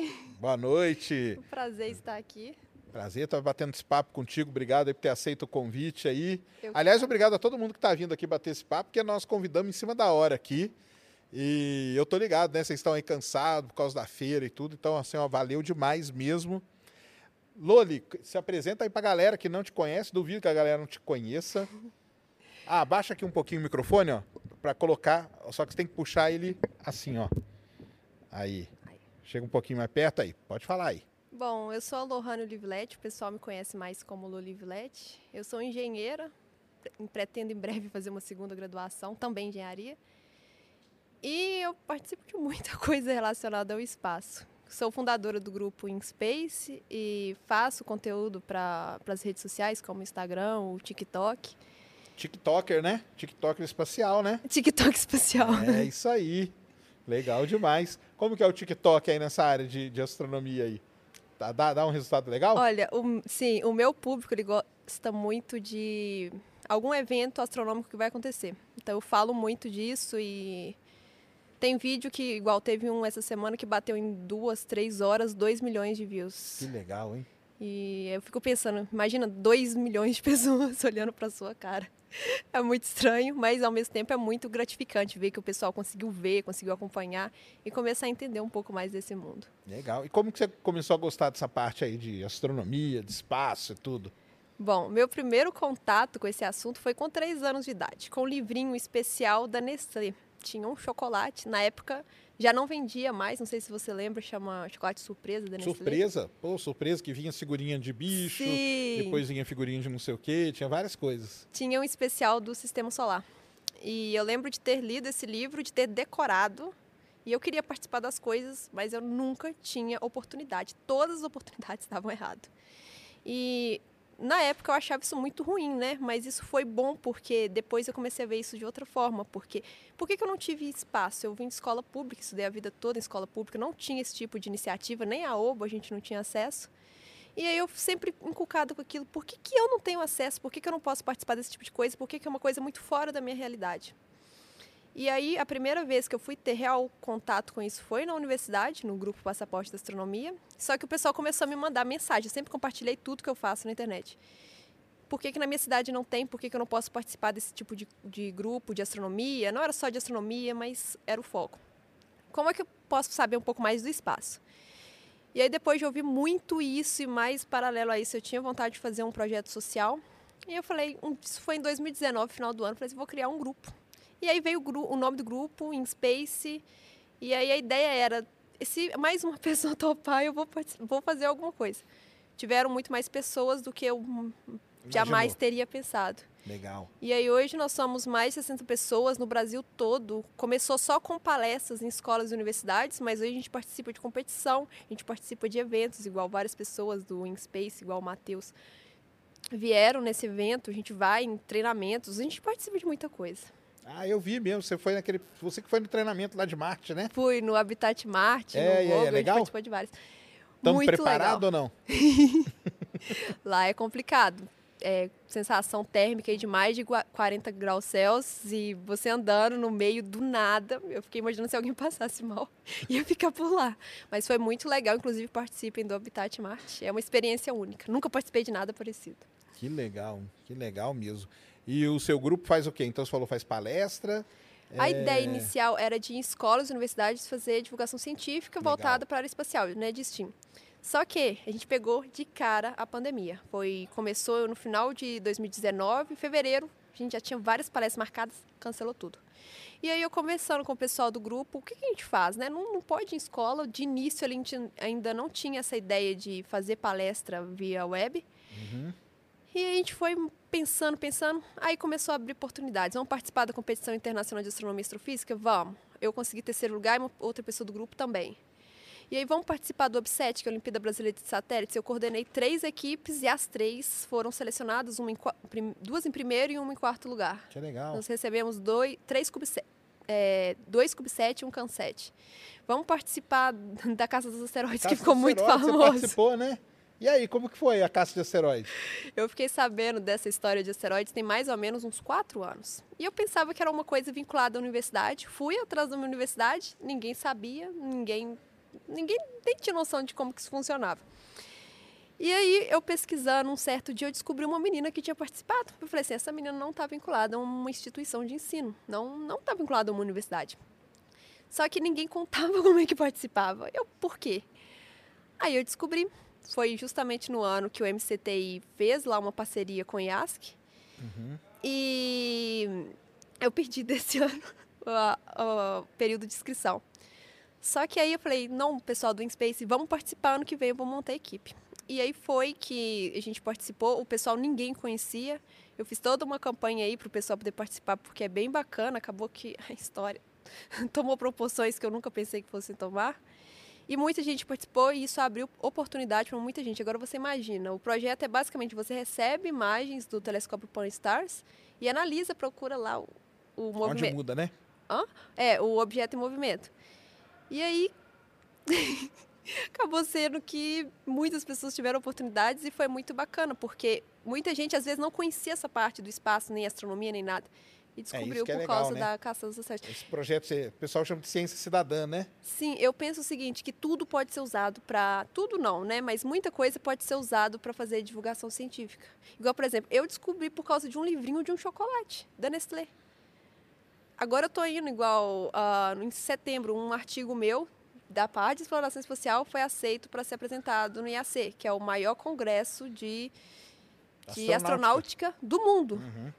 E eu sou autora primária do artigo. Inclusive, ainda não sei como vou. Se alguém tiver interesse de ajudar, ajuda aí. Mas, assim, as coisas foram desbolando e foi com o pessoal do InSpace que a gente escreveu o paper e foi aceito. E... Então, assim, começou com uma coisa, mas abriu de forma muito natural e surpreendente. Porque a gente só tem o quê? Dois a três... Estamos indo para três anos de grupo. Que legal isso, né? É assim mesmo, né? Às vezes começa de um jeito, hora que você vê, né? Ganha proporções Nunca imaginei. que você jamais imaginou. E como que você ia parar aqui na feira? Você ficou sabendo? Como que foi? Eu entrei em contato com o Emerson e contei pra ele e tal. Eu não conhecia muito bem a feira, não sabia como é que ia ser. E ele gostou pra caramba e ele me falou, igual ele falou, né, que agora, que a ideia dele é fazer com que isso seja aberto à comunidade no futuro. E como eu faço esse intermédio aí, você também, ele achou bacana. Eu vim, eh, ele abriu oportunidade para todo mundo do InSpace. Tudo que eu participo, eu tento trazer mais pessoas. Eu acho que assim, esse mundo não é só eu que gosto, porque não sempre trazer mais pessoas. E foi muito gratificante, porque eu conheci muita gente, igual o pessoal da EB, eu conheci tanta gente aqui na feira que foi incrível. Tive contato com coisas que eu nunca tive contato, igual drones gigantescos, eu nunca tinha visto aquilo. E foi um network assim maravilhoso. Espero estar aqui no ano que vem também. Ah, vai estar, com certeza. Tá gerando conteúdo aí. Fe- fez algum TikTok aí? Não Fez fiz. uma dancinha com a galera? Não? Vou Tem fazer com na- você. Não, comigo não. Não, eu com não, eu não você. danço, não. Eu Tem fiquei que passar assim. lá na, na, na galera ali do, de Alcântara ali. Ah, ah. Aqueles coronel, não sei o quê. Pensou fazer uma dancinha com esses caras? Sergio e Ned no vai ser, TikTok, não, dando eu-. Eu tô fora, eu não, não Ah, danço, não. não. Mas tem que passar aí, aí passando nas empresas aí, fazendo a dancinha com a galera, que aí vai ser legal. É uma boa. Bombar, né? Mas tá gerando conteúdo aí pros seus. Sim, e eu achei incrível porque o público aqui, o pessoal. Nunca pensei que eu fosse participar de um evento que o pessoal fosse realmente mais velho que eu. E muita gente me conhecia. Aí, ó, isso que é Aí legal. que eu acho bacana, porque às vezes eu penso que o meu conteúdo ele foca mais no público jovem, mas não, tinha pessoas aqui, ah, você quer o Olivelete? Tá vendo só? É, não, isso aí é legal, porque o reconhecimento, né, acaba incentivando a gente a continuar gerando, fazendo isso, né? Você vê que o trabalho não é, não tá sendo em vão, né? Isso aqui é legal pra caramba, né? E abriu oportunidade pra me conhecer você e a Ned, que Aí, ó, tamo aí, né? não Tamo- pensei que fosse ser tão rápido. Aí, tá vendo só, né? A gente se conhece virtualmente, né? Mas o bom desses eventos aí que a gente fala na área, aqui que nós estamos na área espacial, mas na área de astronomia, também é legal por causa disso, que a gente conhece várias pessoas só virtualmente, aí quando encontra, embora encontrar muito astrônomo ultimamente não tem lá dado muito certo, entendeu? Tem aí uns exemplos aí, mas quando encontra é legal pra caramba, porque você acaba, né? É isso aí, esse é o network, encontrar, conversar, isso aí não tem como substituir, né? O virtual não substitui isso, né? Conversar com pessoas que gostam das mesmas coisas que a gente é muito mágico, porque igual eu contei da minha história, quando eu era pequena ninguém gostava desse tipo de coisa. Então, quando eu fui ter contato com o pessoal que gostava principalmente da internet, parecia que era um outro mundo. Estou numa, numa realidade paralela. É, isso É muito gratificante para mim, eu fico muito feliz. Legal demais.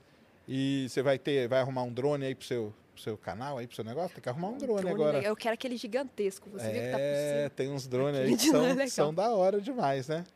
E são os ETs, entendeu? Que eu queria que todo mundo viesse aqui e passasse na frente só para ver isso, né? Eu acredito que, assim como eu, você deve receber muito mais, obviamente, mas eu recebo muita foto de uma ponto, Ponto. brilhante qualquer, tremido. O que, que é isso? Eu, É só você responder, é um drone. Acabou. é um drone. Faz igual eu. Eu respondo já na- de, de lata. Na lata eu já respondo, é um drone. Que estrela é essa? Eu, eu vi um negócio vermelho mexendo no céu, não era estrela. Pessoal, eu, eu acho engraçado porque eles enfatizam, não era estrela. Ou seja, pra mim não falar que é estrela. Ah, é, mas você, então, se, vo- se você que tá que é falando que drone. você já sabe o que é, né? É exatamente isso. Tem muita gente que, que, que manda essas, essas perguntas mesmo. Não, mas muito legal você tá aí e, e abrir, né? É legal demais a, o papel da feira abrir, assim, para quem é produtor de conteúdo, né? Com Porque nós não temos nada a ver com a indústria, né? Com a empresa, com nada disso, né? Com certeza. Nosso papel é outro, né? Igual o Pedro, eu, você aqui, é de é estar atuando numa outra ponta, né? Trazer o público pra feira. Ten- tentar trazer o público para ver, para conhecer e para tirar esses meio que preconceito aí que tem, né? Com tudo isso, né? Nossa, Que tem que tirar. certeza. Você, só por curiosidade, você é engenheira eh, que, espacial? Bom, eu sou formada em engenharia biomédica, mas como eu contei para você, eu fui ter contato com essa parte espacial quando eu entrei na faculdade. E aí, eu estava na engenharia biomédica, mas com quem que eu lidava? Com o pessoal da aeronáutica. Ah, e tá. aí, é, esse ano eu apliquei para uma universidade nos Estados Unidos e fui aceita. Que legal. Aí que foi um problema, porque eu fui aceita, consegui a bolsa deles de mérito, mas ainda assim não é o suficiente. E como eu sou brasileira, não sou apta a receber a ajuda do governo dos Estados Unidos. Aí é outra luta, porque eu ainda não sei. Gostaria muito de fazer, porque é a Universidade dos Sonhos. E lá Mas é o quê? ver. Que universidade que é? A Florida Tech. Florida Tech? E qual área? Fazer engenharia aeroespacial. Ah, olha só que legal. Aí, vamos, aí um dia a gente vai mar... a gente vai fazer um vídeo sobre o espaço lá. Aí, que é ó. pertinho lá do Kennedy Space Kennedy Space Center e por aí vai. Imagina gravar um conteúdo lá. Aí sim. Aí é legal. Muito bom. Loli, muito obrigado. Prazerzão te conhecer pessoalmente. Prazer te conhecer. Valeu demais. Parabéns aí pelo trabalho. Continue, viu? Que é muito importante. Principalmente aí nessa área aí que a gente não faz, principalmente no TikTok, que é muito legal mesmo. E continue lá, que tá de parabéns mesmo. E o grupo todo aí de vocês aí. Continue sempre com esse trabalho, viu? Muito Valeu demais, muito obrigado. Um abraço para todo mundo que está assistindo. Ó, um presentinho. Ah, não. Fala aí pro pessoal, antes de você sair, como que o pessoal te encontra. É, todas as minhas redes sociais são arroba Lolivlet. L-O-L-I-V-L-E-T. É o meu nome abreviado. Isso aí. Instagram, TikTok, Twitter. Twitter, eu uso mais o Instagram e o, o TikTok. E um pouco do YouTube também. Mas os dois é o TikTok e o Instagram. Tá bom, então. Então Bom. vão lá, sigam a Loli lá. Obrigadão, viu? Valeu demais. Obrigada.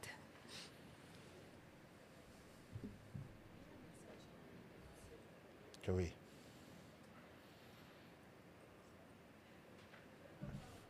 Opa, ai, esse, é, o- esse aqui é legal.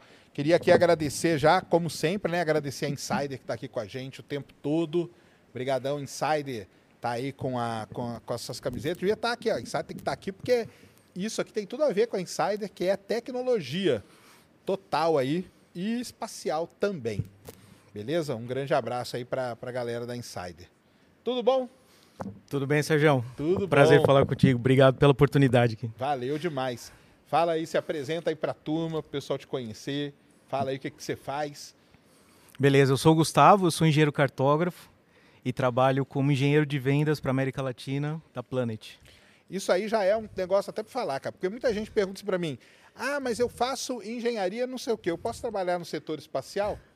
Tá aí, né? Tá aí. Então, engen- engenheiro cartógrafo, cartógrafo que faz Isso. o quê? Na sua essência. O engenheiro cartógrafo é o engenheiro que domina as técnicas de mapeamento, desde levantamentos de dados, análise e representação. Isso aí. E aí tá na, na- no setor trabalhando hoje no setor espacial, né? Para quem não, não, não pegou direitinho, na- numa empresa muito famosa aí que a gente conhece bem, né? Que é a, A Planet, a isso. Planet, isso, Isso. mesmo. Eu falo da Planet direto, porque eu falo dos satélites que passam em cima da Amazônia, né? Isso. Fotografando ali em altíssima resolução, né? Cada vez que você menciona a Planet, eu fico. Aê! É, não, eu falo sempre, cara. Falo sempre, sempre, sempre da Planet, Falo assim. que eu acho que é muito. E você trabalhou numa outra, né? Isso, antes eu trabalhei na Maxar, Maxar, que também é. imagem de satélite, mas com outro foco. A Maxa, para quem não conhece, eu de vez em quando posto umas imagens, porque a Também. imagem deles é espetacular, né, É. cara?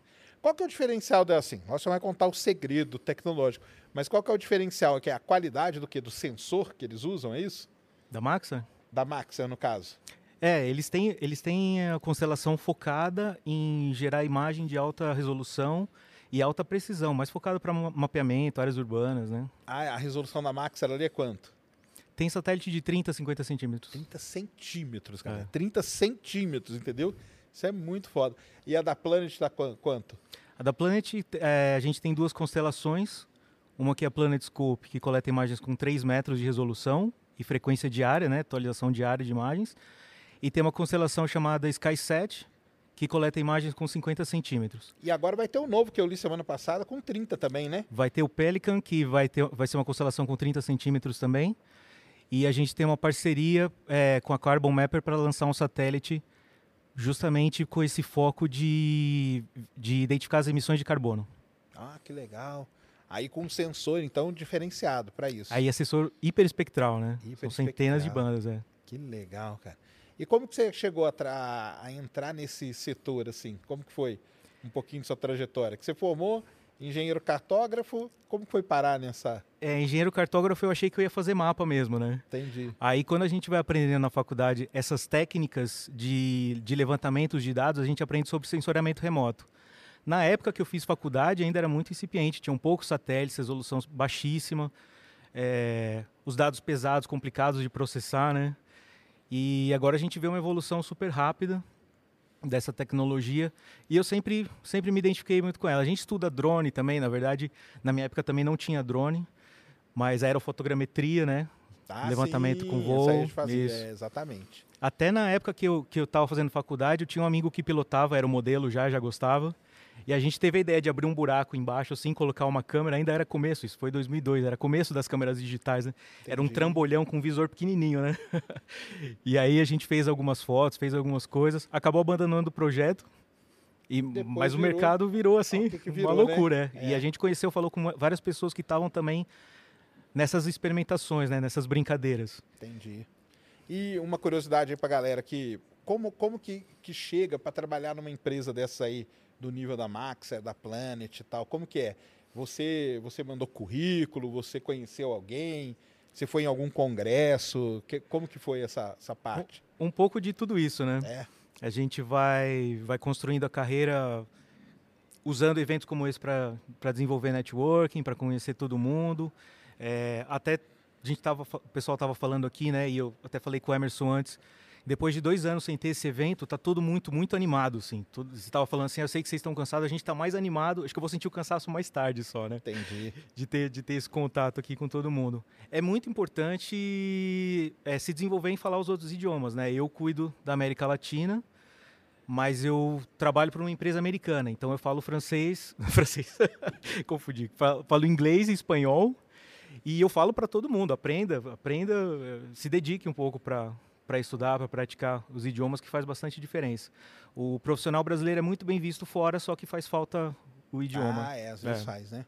E, e aí uma curiosidade mais minha até, mas eu tenho certeza que o pessoal... também. Eu, eu trabalhei muitos anos em- em- na indústria do petróleo e fazia tipo o seu trabalho, só que em empresas multinacionais da área de petróleo, Halliburton e tal, entendeu? Aham. Que é ve- saía vendendo coisa pela... Cuidei da América Latina durante um bom tempo até nesse, nesse trabalho. Aham. Você, você oferece o que pro pessoal? Como que é o seu trabalho, assim?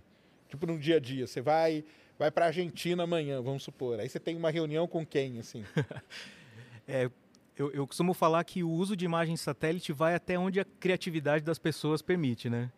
Então, é, o meu, meu trabalho como engenheiro de vendas é dar, é dar apoio técnico à área comercial. Beleza. Então, eu vou visitar todo tipo de cliente, entender que problemas que eles têm, que desafio que eles enfrentam e como as imagens podem resolver. Como as imagens da- do plano da Planet da podem Planet resolver. A gente fala de imagem e fica imaginando aquelas coisas que a gente vê no Google Earth, que é que tem aspecto de fotografia, mas o sensor do satélite coleta muito mais informação, né? A gente estava falando do sensor hiper- hiperespectral, mas hoje a tecnologia do, do satélite da Planet, o Planet Scope, ele coleta oito bandas. Então tem as bandas que a gente consegue interpretar como cor e dá para gerar uma, uma como se fosse uma fotografia, mas consegue tirar muito mais informação com outras bandas do espectro, infravermelho, borda do vermelho. Então é, eu tento identificar nessas pessoas que eu converso como que eu posso ajudar a resolver. Em vários casos não, não dá certo. Aí eu falo, pessoal, visita lá o pessoal do drone, né? Vai por um outro caminho. mas aplicações que você precisa de monitoramento de áreas muito grandes e extrair algum tipo de informação é onde se encaixa a Planet. Então, monitoramento agrícola, você falou várias vezes aí do, de agricultura, é uma né? das áreas mais que mais É uma- é uma- mesmo? É uma das principais, você monitorar a cobertura vegetal, você extrair informação da Uhum. saúde da vegetação, fazer uma aplicação de taxa variável, né, com agricultura de precisão. Você não considera mais a área de cultivo como uma, uma coisa só. Você vai colocar, aplicar, fazer aplicação de fertilizante onde realmente está precisando. Isso É. aí gera uma porque o importante disso é que gera uma economia, né? Gera uma economia e aumenta a produtividade, que é o que os Exatamente. produtores estão sempre Mais buscando. querem, né? É, inclusive você deu exemplo, semana que vem você vai na, na- na Argentina, eu vou estar no México, inclusive, num, num evento de agricultura, Infoagro, fazer uma Ah, apresentação para falar sobre esses sobre essas possibilidades, né? Nessas feiras agrícolas que tem no Brasil, você já está indo? Você vai? Costuma ir, não? Tipo a AgriShow, que é grande lá em Ribeirão Preto. É, é, eu eu tô na Planet há um ano, então eu não, tô, não tive muita chance de visitar, Ah, por conta da pegou pandemia. pandemia mas em todas as empresas que eu passei antes, sempre Sempre vai. sempre vou, porque a agricultura é- uma coisa que está no DNA da, da América Latina, né? Sim. Todos os países, de alguma forma, contam Então com essas o feiras mercado. aí já tem stands aí para essa parte espacial aí. Tem, essa aplicação. tem, Que exatamente. legal isso, né? É. Isso é uma mudança muito importante, né? E, é- e é legal é, que a gente participa de projetos com os nossos parceiros, por exemplo, a gente está aqui com a, com a SCCOM, né? Não sei se vocês chegaram a passar ali no stand. É, é uma pena que eu tinha um satélite também, né, para mostrar, mas é, eles já guardaram. Quando vocês, quando vocês chegaram, eles já tinham guardado. É, é justamente fazer integração. Então, nessas feiras agrícolas, a gente. É, o pessoal às vezes nem quer saber muito de imagem, não quer saber o que, que é. Ele quer saber como que ele vai trazer essa informação, esse, esse dado bruto, como vai extrair informação que eu falei da taxa variável, identificar a saúde da vegetação, e isso vai ser implantado num sistema é, do trator que vai fazer a aplicação depois, do, do, do- do ferramental que vai Sim. fazer a aplicação Vai ser uma depois. parte dentro de todo É. um, um ecossistema que ele já tem ali cuidando da, da, da- da plantação dele. Exatamente. Vai entrar uma informação a mais que vai ajudar e tudo, né? E isso faz parte do meu trabalho também, um pouco trazer parceiros que, que, que possam gerar essas soluções finais para os usuários. Tem muito usuário que não quer saber de imagem, não quer nem ver a imagem, ele precisa Sim. só daquela informação, Só que ela, que ela entre É. ali no, no, no- no- no circuito, né? entre no fluxo de trabalho No de fluxo, forma é. De forma natural, de forma orgânica, né? Entendi. Não, isso aí é muito legal mesmo. Você já acompanhou lançamentos aí da, dos satélites da Planet? Já te chamaram? Não, Hum. da Maxar, alguma coisa assim? Não, é, da, da, da, da Planet agora a gente lançou sat- é, 44 satélites foram lançados de uma vez, que são satélites pequenos, né? É. Foram lançados é, em, em janeiro agora e teve um sorteio e eu fiquei torcendo, mas eu não fui sorteado. Quer Eu- fazer um sorteio dentro da empresa? Faz um sorteio Ah, que eles que mandam maneiro, algumas pessoas para acompanhar. Olha que demais. Mas não tem problema, eu acompanho com vocês Tá, aqui. acompanha. É, mas acompanhando lá você não vai ouvir o grito. É, é uma coisa boa. Vai, legal, filhão, cara. vou ter que, vou ter que, eu vou É, ter que assistir aí, ao ó, vivo lá, veste, vendo Tem, ao tem a vivo. camiseta lá, vai, filhão. Mas, que legal, cara. Então eles sorteiam para acompanhar? É, eles estão sorteando. Agora que tá voltando essa coisa de, de poder Entendi. de participar presencialmente dos eventos, das coisas, eles estão fazendo isso. É, você é. meu aluno lá, né? No, no, no, no Astronomia para Leigos e Apressados, né? Astronomia para leigos e apressados, ah, né? legal demais. Muito Tô bom. no, no grupo do WhatsApp aqui, eu vou acompanhando o pessoal comentando Não, também as show coisas. demais, show demais É. mesmo. E o. Mas, pô, cara, esse negócio aí de ver. A, a Planet lançou naquela Transporter, né? Naquela missão, foi na Transporter? 4 da SpaceX ou não? É, é a SpaceX que lança geralmente. É, acho que é a Transporter É. 4, que é o Transporter é aquela missão que lança vários satélites É, e tal. vai os da Planet e mais outros vários, né? Vários, vários outros, isso mesmo. E esse negócio que eu falo aí é verdade mesmo, que ela, porque o pessoal duvida de mim. Que é, os satélites passam aí em cima da Amazônia todo dia, Passam, 10 e meia da manhã, não é? passam, é. o- esse horário é o, é o melhor, assim, em termos de condições climáticas, luminosidade, menor influência de sombra, né? Embora para garantir a coleta diária, tem satélites passando em outros horários também. Certo. Mas esse é o horário padrão, assim, do, Sim. do imaginamento por essas condições climáticas. É, o nosso inimigo natural é nuvem, né? Nuvem que é uma bênção para agricultura e tudo, mas para imagem, imagem, ótica Tirando, é, É. se for radar, tudo bem, né? e na Amazônia é, tem a gente a gente brinca, né? Tem nuvem pagando IPTU, tem nuvem com CEP, porque tá sempre tá lá sempre a nuvem, no né? mesmo lugar, né? Mas essa essa constelação tem mais de 200 satélites coletando imagem todos os dias, às vezes mais de uma imagem no mesmo dia. sei lá, a imagem da das 10h30 está com nuvem, mas o satélite passou à tarde, as nuvens já tinham, já tinham passado pelo vento.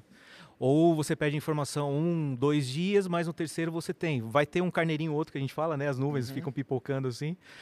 Mas você consegue extrair informação para fazer o monitoramento da Amazônia. E, um- e é um dos principais é, focos O governo brasileiro é um cliente É. grande da Planet, né? é, para monitorar desmatamento, para monitorar incêndio, essas Tudo coisas, né? isso, né? A, a nossa parceira que é a Secom desenvolveu uma plataforma a partir dessas imagens com um algoritmo super treinado para identificar o tipo de desmatamento, né? Então ele gera alertas, Uau. é, que aí você consegue tomar uma ação, geralmente usando é, outras tecnologias gratuitas, né? Tem menor resolução, menor frequência. Ele, o satélite, você demora muito para ter a resposta e demora um pouco para tomar ação. Quer dizer, quando você vai tomar ação já é tarde, né? Não, claro.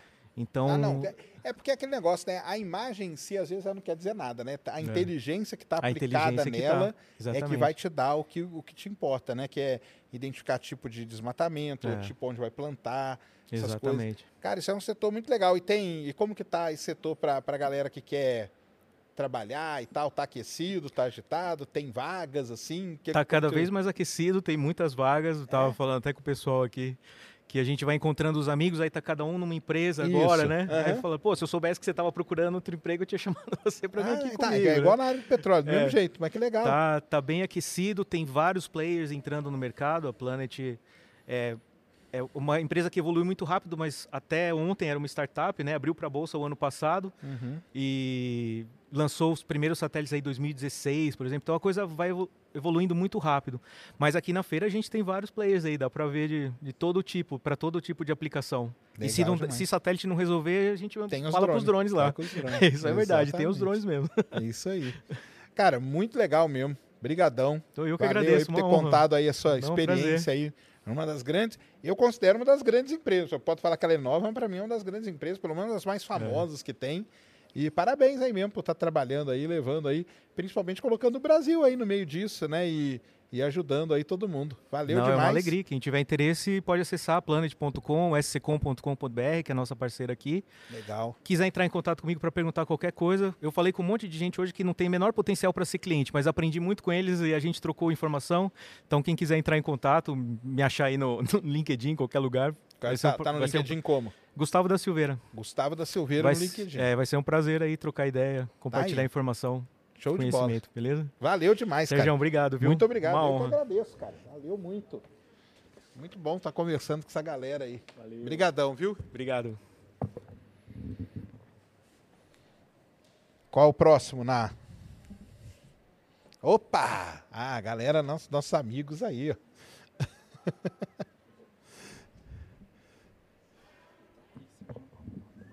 E aí, tudo bom? Beleza, Ó, Sérgio. a- Põe, põe a mão em cima da. Aí, pronto, aí já dá. Aí já Deu? vai dar.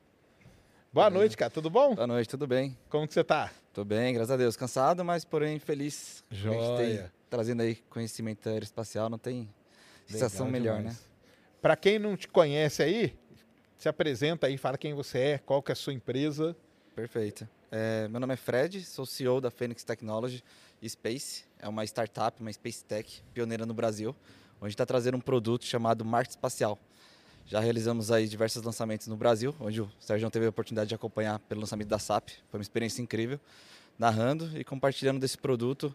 A gente vem com foco justamente de impactar, trazer o pessoal para estudar mais desse setor aeroespacial, principalmente por saber que tem uma startup brasileira com em buscando cada vez mais parceiros, patrocinadores, investimento para conseguir agregar mais valor.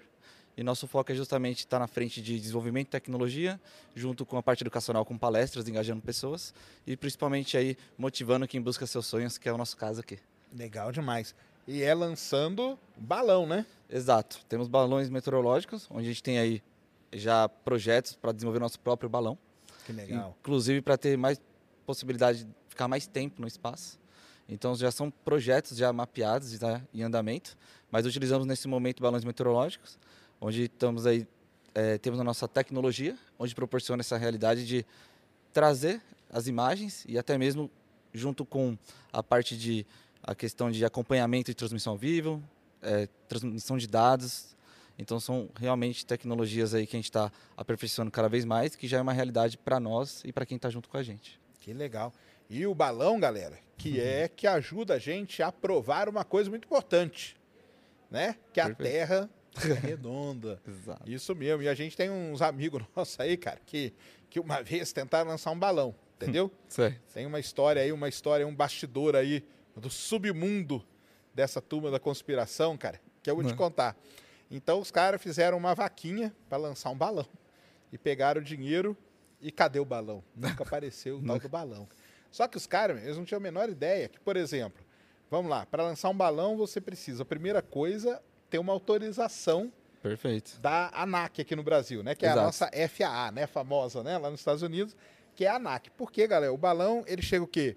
20, 30 quilômetros, né? Exato. E nesse caminho aí, se você não sabe o que que tá, tá passando um avião, né? Sim. Alguma coisa do tipo, né? Primeira coisa, realmente segurança, que é o que a gente preza, para evitar esse tipo de problema que você comentou. Isso aí. Aí vocês pegam o quê? Uma, um notan da vida. Como Isso. se fosse, né? A gente tem aí diversos órgãos, na verdade, até mesmo antes do lançamento, a gente, a gente faz uma ligação de uma hora antes avisando do nosso lançamento. Eles avisam os pilotos para estar ciente, a gente é, leva com todas as normas de segurança e assim a gente consegue executar com sucesso. E a partir daí a gente consegue executar e trazer essas imagens incríveis para que os clientes utilizem de forma é, criativa. Temos um produto inovador que é utilizado de forma científica. Cada vez que a gente manda uma sonda espacial, a gente está fazendo um teste de inovação e alavancando o nosso desenvolvimento. E aproveitamos, levamos a marca, um produto, uma homenagem. Então, a gente temos um produto, um marca espacial, que é uma forma de, de trazer aquele pensamento fora da caixa. Isso é e a gente demais. tem como especialidade é, analisar e viabilizar isso de uma forma segura para que as pessoas possam executar. E como começou o seu interesse em montar um negócio de balão meteorológico? Perfeito. O que, que acontece, Sérgio? Isso começou através do Jonathan, o fundador. Ele tinha já o hobby no setor aeroespacial. Conheci ele, eh, começou em 2016, eu ainda não conhecia ele. Em 2019, ele me apresentou o que ele já tinha feito, na verdade, um monitoramento de lixo espacial. Que Ele por APIs de diversas agências espaciais. E ele mostrou o globo, tudo, e eu acreditei, nossa, Jonathan, que incrível. E você já mostrou isso para alguém? Ele falou, não. Eu falei, então, se você quiser, estou aqui para te ajudar tal. Ele falou, você não gostaria de ser meu sócio? Foi a partir daí que a gente, nossa amizade fortaleceu cada vez mais. E eu comecei, eu sou esse tipo de pessoa comunicativo, estou sempre ali trazendo oportunidade. Somos todos da área de tecnologia, temos uma equipe por trás aí bem diversificada. É o Jonathan, engenheiro responsável pela criação das sondas. Eu, no caso, formado em sistema de informação também na área de tecnologia e nessa parte de comunicação junto com ele testando. Temos o Bruno, astrofísico, formado na USP. Temos um é, especialista em drone, que é o Caio. Então, e temos também a Inês na parte de comunicação aí nos auxiliando cada vez mais. Então, cinco pessoas viabilizam a oportunidade de levar isso para diversos brasileiros, porque o que acontece? Temos um mercado é, enorme, mas infelizmente não, ainda temos umas algumas barreiras para passar. Mas cada vez mais compartilhando tendo a oportunidade que o Emerson deu para a gente aqui no evento. Tem pessoas conhecendo e quando olha fala, nossa, mas é montagem. Passamos por isso a todo momento, mas por quê? É algo novo. Ah, É, o pensamento, você deve mesmo imaginar, Sérgio, que está mais para analisar que outros países estão próximos e a gente realmente, que é do Brasil, acaba parecendo que a gente não tem como chegar próximo deles. Na Exato. verdade, com pouco, a gente faz muito. Imagina se tivesse essa empolgação e pessoas do nosso. com a paixão que a gente faz. Realmente a gente tem. Exatamente. O céu não é o limite, né? Qu- Quantos balões vocês já lançaram no total? oito balões. Três, Oito? os- isso. As três primeiras sondas que a gente mandou foi para viabilizar o produto, para poder comercializar. Então teve ali pesquisa, de 2016 a 2019 foi focado só em pesquisa e desenvolvimento. A partir de 2020 até o momento, realizando mais cinco lançamentos, que é com foco justamente de levar marca, produto, levamos, no caso da SAP, um iPhone, para passar um sistema de reembolso no espaço, para impactar o público de forma diferenciada. Só que tudo isso tem a parte científica que a gente está realmente acelerando essa parte de transmissão de dados, coisas que realmente a gente sabe da dificuldade que é e a gente sabe que nossa expertise pode auxiliar outras áreas, setor agro, energia solar. São projetos que a gente já atua em paralelo, mas precisamos que pessoas com pensamento fora da caixa possam analisar nossos projetos e nos auxiliar caso queira acelerar essa oportunidade que a gente está trazendo. Isso é legal demais.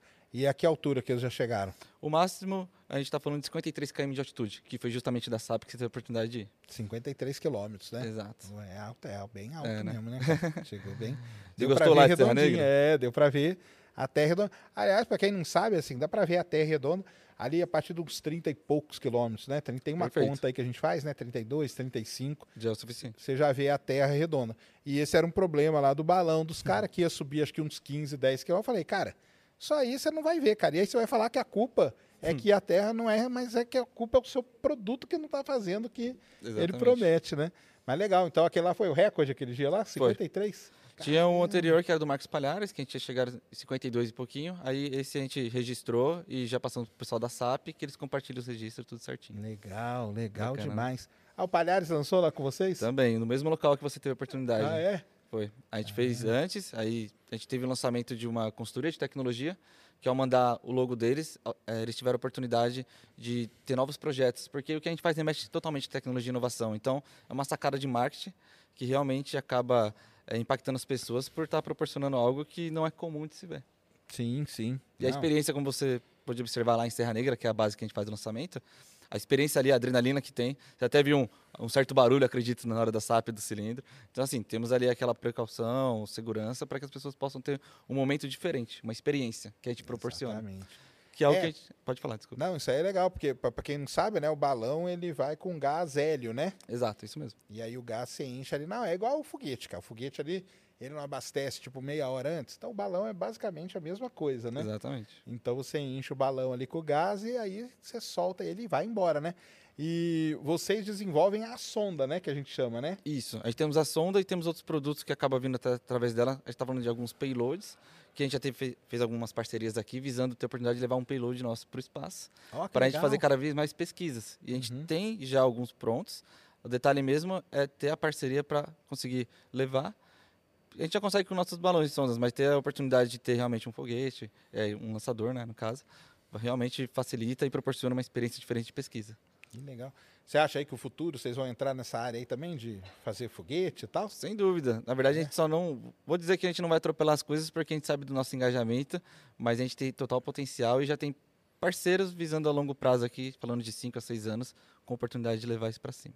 Fazer foguete aí sim. Exato. Que legal, hein, cara? Então a gente está visando assim a longo prazo, mas a gente sabe o que a gente já demonstra com o impacto que as pessoas passam no nosso stand, realmente já é algo bem impressionante. Considerando que todo mundo fala não é possível. Porque Só acho que é CGI, né? é exato. a é isso aí, CGI, é CGI. Não, não é não, cara. É, A gente, é assim mesmo. que a gente mostra primeiro as fotos, né? A gente tem no stand as fotos e fala, olha, isso aqui é nossos produtos. Aí até materializar, assim, pensar, a gente vai lá e mostra os vídeos. Quando as pessoas estão vendo que a gente está aplicando, passa uma sensação, fala, nossa, realmente são eles que estão fazendo. Então passa uma, uma expectativa, realmente uma, fala assim, realmente tem pessoas que fazem isso no Brasil. A gente sente isso com uma paixão porque até hoje ninguém sabe. E agora você dando essa oportunidade nós- de compartilhar, cada vez mais pessoas estão sabendo que existe um produto chamado marketing espacial. O foco é científico, mas utilizando uma forma de impactar o público de forma diferenciada. Então abrimos um, um mercado junto com uma necessidade que acaba acontecendo que realmente está mudando o mundo. Aí. Ah, não, isso é legal. E como que tá? Porque eu lembro que vocês estiveram aí no, no final do ano em Dubai, não foi isso? Exato, com a ajuda de vocês lá no lançamento, vocês compartilharam, né? Tive a experiência de ir com o Caio, o Caio foi comigo lá, especialista em drones, e a gente foi na feira Expo 2020 Dubai, a maior feira de tecnologia do mundo. Tivemos a oportunidade de levar nosso trabalho lá, fizemos um network, considerando aí pessoas de realmente do mundo inteiro, e saber que uma startup, por conta própria, com auxílio de parceiros e pessoas que acreditam no nosso trabalho, que tivemos incentivo ali, fizemos uma vaquinha, agradecemos a todos, é, realmente tiramos do nosso bolso também, não tivemos tudo, mas assim, quem acredita é uma forma de posicionar e, e seguir atrás dos seus sonhos. Vai. Ter aquela sensação de que você deixou de fazer aquilo e viver a vida, parece que está faltando alguma coisa. Ah, e o fato é, certeza. fomos para Dubai com auxílio, porque a gente acredita naquilo que a gente está promovendo. E como empreendedor, que sabemos que independente da área que você faz não é fácil, é a paixão que nos move que faz dar sentido à vida. Eu trago isso como filosofia e trazendo um pouquinho da experiência, tá, é, Sérgio, aproveitar o momento, proporcionar isso para as crianças, principalmente, que a gente participou de eventos, estarem estudando mais sobre astronomia, ter a sensação de que estou vendo brasileiras focando no setor aeroespacial, pessoas que se formam nisso e quando querem aplicar o conhecimento aqui não tem espaço porque não tem oportunidade. Uhum. Acabam trabalhando em outras coisas ou até mesmo indo para fora do país, o que é uma pena. Sim. Isso que acontece com frequência, nem sempre considerando em todas as áreas. A gente se forma e trabalha naquilo que a gente gostaria. Mas, se tivessem mais oportunidades, nossa, inclusive recebemos até currículos de estagiários já. Ah, que legal. É, isso é ótimo, a gente coloca, a gente quer que realmente as pessoas trabalhem com a gente. A questão é que a gente está realmente estruturando de uma forma que a gente possa capacitar, ter oportunidade de levar isso de uma forma profissional. Já somos profissionais, mas que tem a estrutura certa para poder alavancar de uma forma bem segura. Que legal.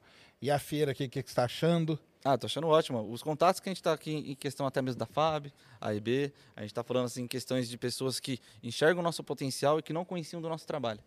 Começaram a conhecer a partir daqui, com o convite do Emerson. A gente apresentou para ele antes do evento, falou, ah, Emerson, trabalhamos com isso. Ele viu o potencial na gente, falou, não, vocês precisam estar na feira. Eu falei, ótimo. A gente agradece ele pela oportunidade e com isso as pessoas estão conhecendo e com as tecnologias de drone, a gente começa a ver a questão assim de a fusão de tecnologia que tem de inovação que pode ser aprimoradas e juntas com devidos parceiros dá para fazer um boom bem bacana. Ah, então esse dá. match é algo que pessoas que conseguem entender no sentido de oportunidade conseguem viabilizar uma oportunidade de negócio lá na frente, que é o que a gente busca aqui com parceiros e oportunidades. Muito bom, Fred. Legal Tá bom? demais, cara. Como que o pessoal encontra aí a, a Fênix? Ah, legal. Tem o site, né, que é phoenixtechnology.com.br. Temos aí também o Instagram, que é o mais ativo, que é Phoenix Technology Space. E nesses dois canais aí a gente está à disposição para ajudar, compartilhar conhecimento.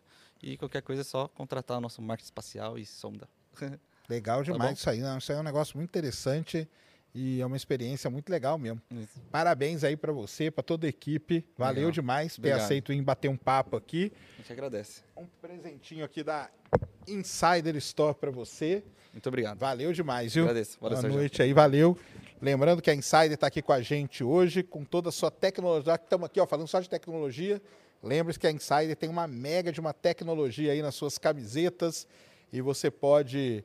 Não, não fede, não amassa, seca super rápido. Então, Insider tá aí na, na descrição. Use o cupom Ciência só, viu, galera? Só Ciência e aí você vai ganhar o desconto.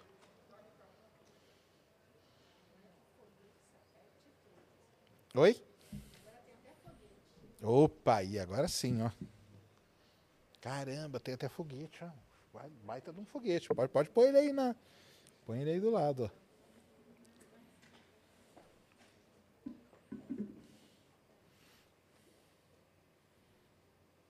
Olha aí que maneiro.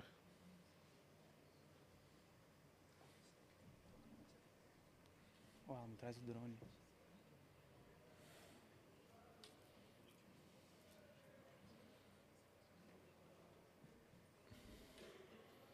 Muito legal. Tá, enquanto o pessoal vai preparando aí, boa noite, tudo bom, cara? Boa noite, Sérgio. Tudo bem? Boa noite, pessoal da live. Como é que vocês vão? Beleza. Se apresenta aí, fala quem você é, quem é essa é a galera aí que tá com você. Ô, com o maior prazer. Então, meu nome é João Vitor, é, eu sou estudante de Engenharia Aeroespacial pela Universidade de Brasília.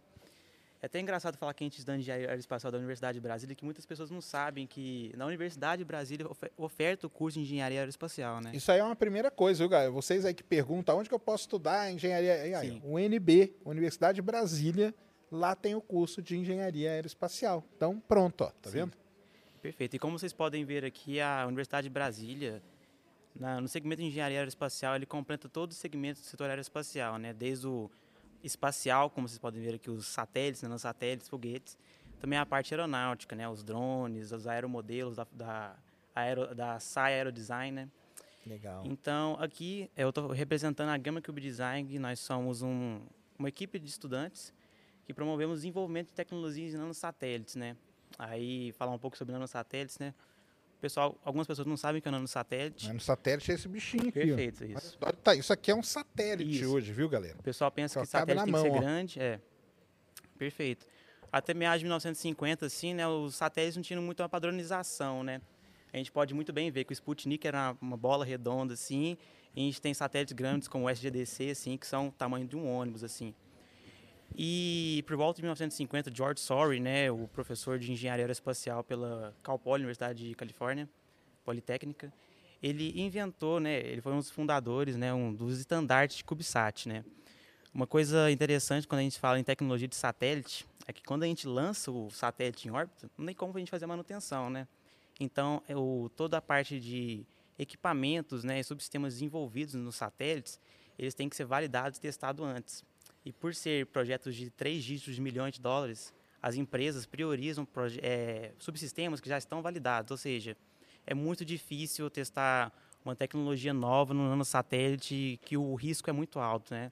Quando eu vou testar uma tecnologia, é um risco altíssimo para um retorno que talvez pode ser um pouco um pouco redundante, né? É aí que surge o nanosatélite, né? O nanosatélite em si, ele surgiu como metodologia de validação tecnológica e educacional. Certo. Então, o nanosatélite foi feito justamente para estudantes de universidades testarem, criarem novas tecnologias para serem aplicadas, validadas em órbita e aplicadas para sistemas espaciais mais complexos, né? Então, a Gama Cube Design é uma iniciativa de extensão da Universidade de Brasília, né? Somos uma equipe de estudantes. Hoje contamos com 33 estudantes, divididos na área de gestão, controle, Ah, isso que eu ia eletrônica. perguntar. Não é só da engenharia aeroespacial. Não, não. A gente aceita todos os cursos da Universidade de Brasília, né? Então nós temos pessoal desde a eh, engenharia mecatrônica, tem engenharia eletrônica, software, automotiva, aeroespacial, claro. E somos divididos num time de 33 estudantes. Eh, nosso principal objetivo é capacitar estudantes justamente em projetos de engenharias complexos, como satélites, e é capacitar eles para o mercado espacial, né, que é um mercado que exige cada vez mais eh, profissionais de alta qualificação. E a gente pode muito bem ver que nosso objetivo se valida cada vez mais, tanto que tamos, estu- temos estudantes que hoje estão no mercado, né? Dois estudantes passaram pela gente, estão trabalhando no Visiono, diretamente no Vicube. Que legal. Matheus Priscila, abraço para vocês. Também temos a Isla, que está no TOTS. Né? Tem uma, uma equipe, uma galera inteira lá, tem muita galera lá no Embraer, pessoal. Abraço para todo mundo aí da Gama. E hoje nós estamos, sob nossa jurisdição, com dois projetos. Né? A gente tem um projeto orbital e um projeto estratosférico. Falando do projeto estratosférico, né? algumas pessoas que são da área espacial e podem conhecer que isso é o Kit Pion, né? É da empresa Pion Labs, do Calvin. Né? Então, a gente estava participando da primeira Olimpíada Brasileira de Satélites, né, representando o Distrito Federal. Ficamos em segundo lugar e, como premiação, recebemos o kit Pion para a gente validar nossa missão espacial. Né? Nossa missão em si é a viabilização da- de múltiplas fiscalizações de obras públicas. Legal. Porque as obras públicas, é, tem um, tem um viés mais comercial, né? As obras públicas. Não, mas isso que é legal, é até para mostrar pro pessoal a Sim. aplicação, né? Sim, sim. Isso é que é interessante. O interessante da engenharia é a aplicação no sistema espacial na Terra, né? Isso. Perfeito. E as inspeções eh, de obras públicas, né, majoritariamente são feitas em louco, ou seja, vem um fiscal de obra, vai numa obra, vê como que ela está de acordo com o cronograma, sai, vai para outra obra, sai, vai para outra obra. Se eu quiser fazer isso de maneira eh, com várias fiscalizações ao mesmo tempo, exige além de muita obra, eh, mão de obra especializada, né, em questão de quantidade, existe também muitas questões de infraestrutura, né? Então, o Bitcube, né, o nome engraçado que a gente deu, porque a gente queria que essa missão fosse financiada inteiramente com criptomoeda, né? Ah, legal. Só que o mercado aí deu um estourado. é, aí nossa missão é justamente a viabilização do processo de fiscalização de múltiplas obras públicas, né? Então esse satélite vai no balão estratosférico a 40 km de altitude, né? Só para fins comparativos, a 40 km de altitude, a gente consegue pegar quase o Distrito Federal inteiro, né? Pegando plano piloto, algumas cidades satélites. E esse satélite, durante os 40 quilômetros, ele retira várias fotografias. A gente criou um código de magiamento para isso. Que legal. E vai uma câmerazinha aqui nele, então. Sim, sim, é uma ESP32, está integrado aí. Estou mostrando na câmera. assim. Ah, vai aqui, né? Sim, Ele vai sim. assim, né, então, né? Isso, perfeito. Legal. Apontado para a A Terra. câmera tá aqui, ó. Isso. Aí esse satélite vai capturando imagens né, ao longo da subida e ele consegue ver através do código de magiamento o que é uma área construída ou não. Legal. Então esse satélite já é capaz de eh, identificar o que é uma construção, o que é uma ponte e o que uma área não construída. E com um lançamento ele consegue gerar um relatório de dados, fazer o downlink dessas informações para a empresa, no caso, que vai solicitar essa, impressão, essa inspeção de obra e viabilizar o processo de múltipla- múltiplas fiscalizações, né? Então essa é a missão, missão OBSAT, né, o satélite Bitcube, que é a nossa missão estratosférica, e temos que é a nossa maior ambição, ambição, né, a missão orbital, né? O GamaSat 1 é o nosso principal projeto no momento. Ele é um satélite 1U também de magiamento. Nesse nanosatélite, a gente está desenvolvendo uma inteligência artificial é, baseada na competição do INPE, porque nós somos é, equipe de estudantes que surgiram em 2019. Uhum. Na primeira, se não me engano, foi a primeira edição, segunda edição do INPE Cube Design, que é uma competição do INPE, promovida pelo INPE, justamente para criar um, um, um calor assim na parte de produção de Fomentar, né? Fomentar, fomentar, perfeito. Uhum. A área de engen- engenharia de satélites nos estudantes. Então a gente surge em 2019.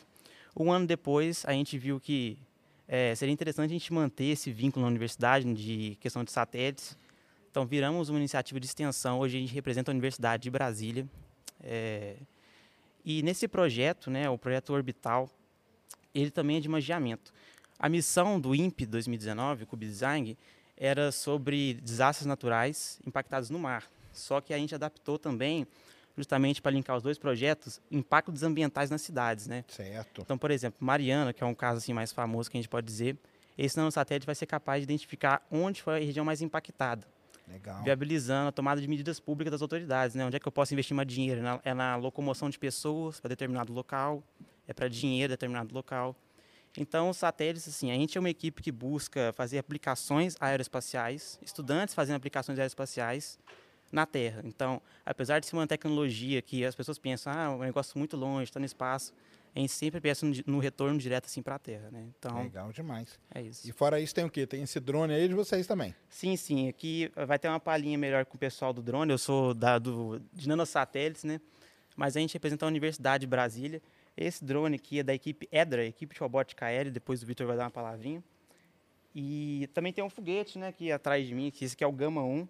Ó, que legal, hein? Isso. É, é da Capital Rocketing, excelência em propulsão híbrida. Depois a Paola vai dar uma palhinha melhor. Representação feminina no setor aeroespacial. Então, acho isso muito importante. E gostaria de agradecer a oportunidade de falar um pouco sobre a Gama Cube Design, né? nossos objetivos e promover cada vez mais a educação e tecnologia e o Brasil no espaço. Legal demais. Valeu muito. Eu que agradeço. Sério. Show de bola. Valeu. Vai vir a. Quem que vai vir agora? Paola. Licença. Aqui, ó. Presentinho da Insider pra você. Muito obrigado.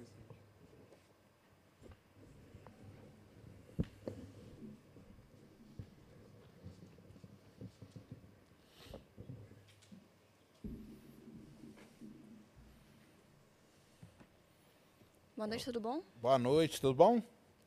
Legal. É, eu sou a Paola, atual gerente de projeto da Capital Rocket Team, que é uma equipe de foguete modelismo da- da Universidade de Brasília também, né? Eu sou aluna de engenharia espacial, assim como o João. A gente está mais ou menos no mesmo sem- semestre da, de engenharia espacial né, na UNB.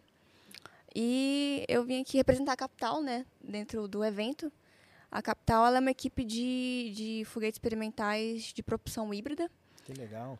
Ah, então a gente trabalha aí, acho que a gente é a única equipe de foguete modelismo do Brasil que trabalha com propulsão híbrida. Propulsão Então- híbrida, pra quem não sabe, é o quê?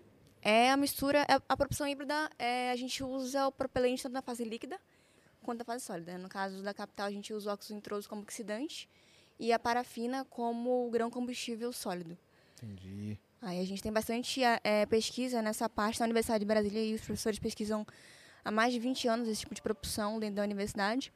E aí, quando a gente fundou a equipe, a gente pensou em. é, a maioria das equipes usa propulsão sólida dentro do Brasil e a gente pensou em usar a híbrida, justamente porque a gente já tinha essa área de pesquisa dentro do, da universidade, né? Então, os professores estão aí sempre guiando a gente e a gente tinha um suporte maior. É um tipo de propulsão um pouquinho mais complexa que a sólida e a gente achou muito interessante para qualificar as pessoas né, que estão ali dentro da, do meio acadêmico e o pessoal da engenharia espacial mesmo, né, na- nessa área de foguete. Legal demais. E o foguete é aquele ali, quantos metros ele tem? Ele tem dois metros e meio, aquele ali. A gente tem, acho que, cinco projetos hoje em dia. E todos eles são para um apogeu de 1 km a, cin- a 3 km. Aquele é para um apogeu de 3 km. E a gente tem um aí que a gente vai lançar na LASC agora, que é uma competição da, da América Latina, né? Ah, que legal. Agora em agosto, que é para 1 km. É um quilômetro. Isso. E aí E na aí- competição eles medem o quê? Se o foguete chega, se ele não explode antes, essas coisas? Como que é? Sim, eles medem aí é, o quão próximo a gente chega do apogeu Tá. e também é, todo o projeto do foguete em si. Então, a qualidade do foguete, não só a parte do apogeu, mas também é, a telemetria do foguete, se a gente mantém um contato com ele constante, se a gente consegue recuperar também o foguete, porque tem a parte da recuperação do foguete, se a gente consegue manter o bom funcionamento aí do, do motor, enfim, isso tudo funcionou direitinho, né? Tem vários subsistemas do foguete, tem a parte da estrutura, a parte da recuperação, da aviônica, que é a parte, né, da telemetria, a parte da, da propulsão, da aerodinâmica. Então, eles avaliam, né, como é que a gente faz o projeto todo em si. Entendi. E tudo é vocês que fazem lá. Tudo isso aí. Sim, tudo isso é feito por estudantes da Universidade de Brasília. Que legal. E esse, esse aí que vai para Alasca, não? Não, a gente tem. Ele está em fase de teste, inclusive. A gente vai pretende fazer um teste tático daqui a umas duas, três semanas lá na Universidade de Brasília. Que legal. A gente geralmente faz live né, no, no YouTube, né, no Instagram, Ah, é? mostrando os testes quando a gente faz. A gente faz aí alguns, porque só um é o suficiente para validar. Aham. Então a gente faz alguns testes táticos para validar o motor. Aí acho que a gente vai fazer uma live mostrando pro pessoal Ah, o teste legal. tático. E vocês já lançaram quantos, assim? Quando a gente começou, a gente começou lançando foguetes pequenos, assim.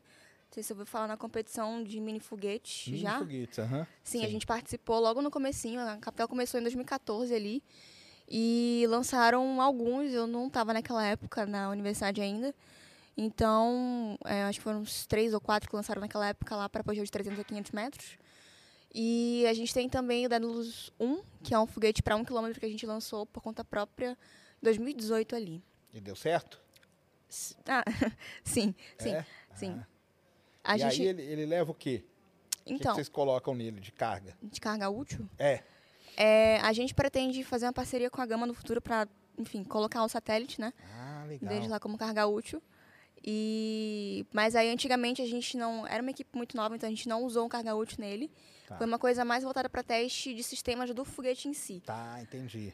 Por exemplo, a estrutura dele é feita de fibra de vidro, que é parte de várias pesquisas de- dentro da Universidade de Brasília para aplicações de estruturas eh, leves e resistentes ao mesmo tempo. Então a gente usa fibra de vidro, fibra de carbono no, no foguete. E também para validação, por exemplo, do motor, do sistema de aviônica, da recuperação, sistema de telemetria do foguete, né? Então a gente foca bastante nessas aplicações do foguete, só que em escala menor. Certo. Pra depois fazer o lançamento mesmo. Sim. Que legal. E quando que é essa competição aí que vocês vão? Ela é em agosto, dia 3 a 5 de agosto. Que legal. Sim. E a gente pretende participar de outra também, que é lá nos Estados Unidos, ano que vem, que é a Spaceport America Cup. Estados Unidos tem muito disso, né? Tem. É, os caras lá gostam disso aí, né? Sim. Aí lá a gente vai lançar um de 3 quilômetros, que é o projeto quilômetros. Olha que Sim. legal, hein? Cara, e como que leva esse foguete até lá? Vocês põem dentro do avião? Isso aí? Embarca? É um processo complexo para levar para lá. Ah, imagino. Porque o motor em si, ele. Não é uma coisa muito simples a gente carregar o motor. A base de lançamento dele também é uma coisa complexa, porque é uma base que tem uma estrutura muito grande, muito alta. Tem aí de 6, 8 metros de trilho de lançamento, então é um pouco Caramba. complexo a gente levar isso no avião. Mas é o como a gente leva, né? Tem lá. como, né? Sim, exatamente. Que legal. Ah, então porque ele tem a base, né? A base dele é aquela base que fica inclinadinha e tudo, não? Sim, isso mesmo. Ah, que legal. A gente fez a nossa própria base, a gente tem toda a estrutura, não só do foguete, mas do de fora do foguete também, né? A gente tem todo um suporte para apoiar. E aí, no caso, como a gente trabalha com produção híbrida, a gente tem todo um suporte para atuação de válvula, por exemplo. E aí, na parte de fora do foguete. Então, a gente faz toda a estrutura, a gente faz, desenvolve o CAD, constrói, faz o design, faz o cálculo, faz tudo.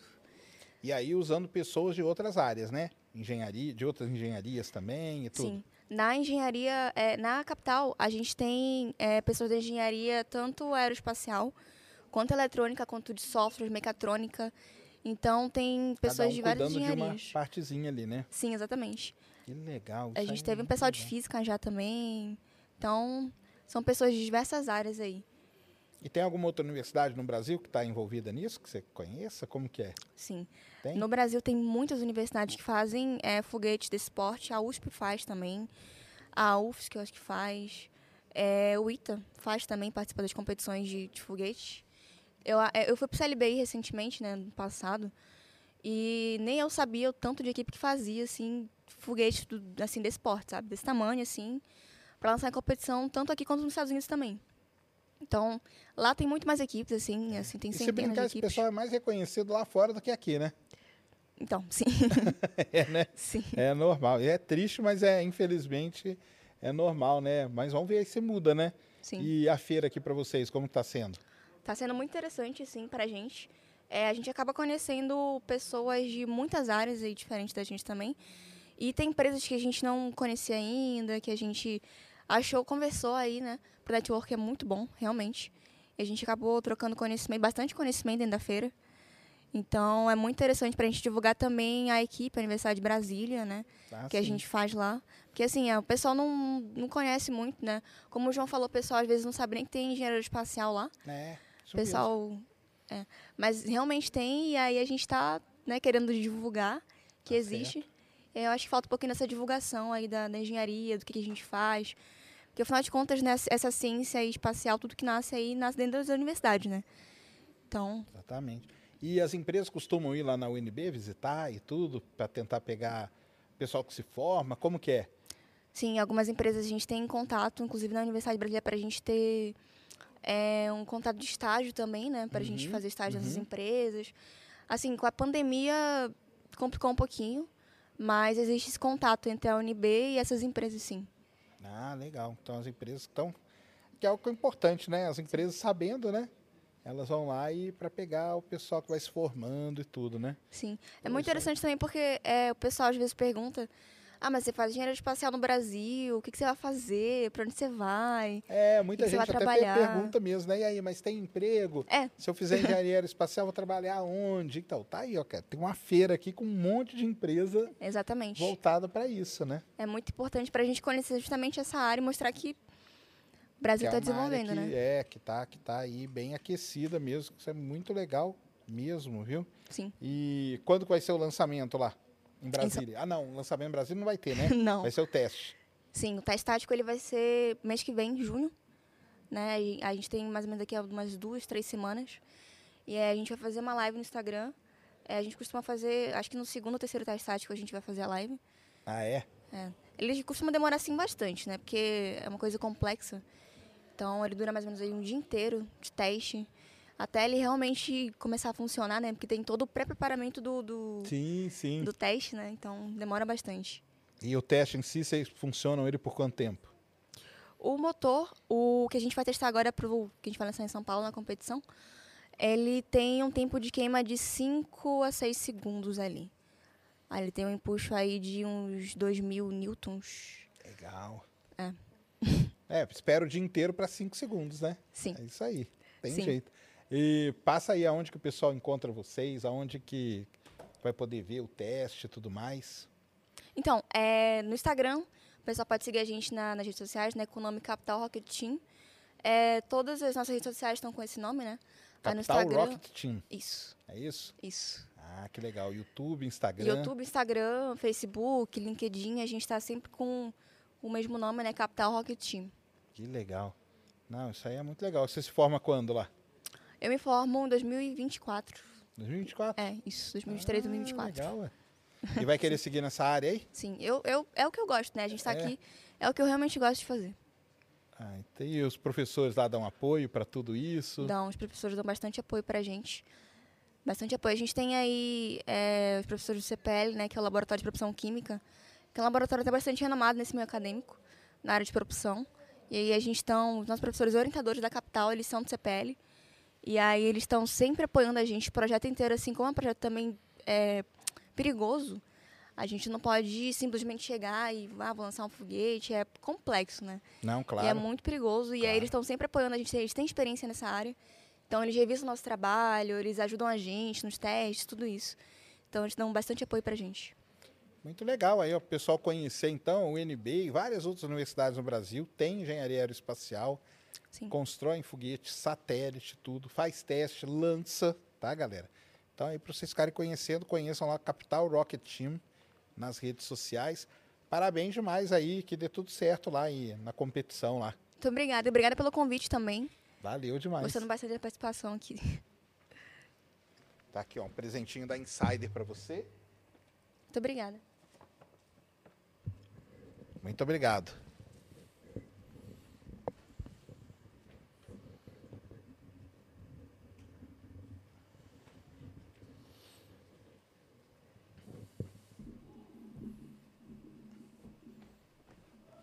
Boa noite, Sérgio, com licença.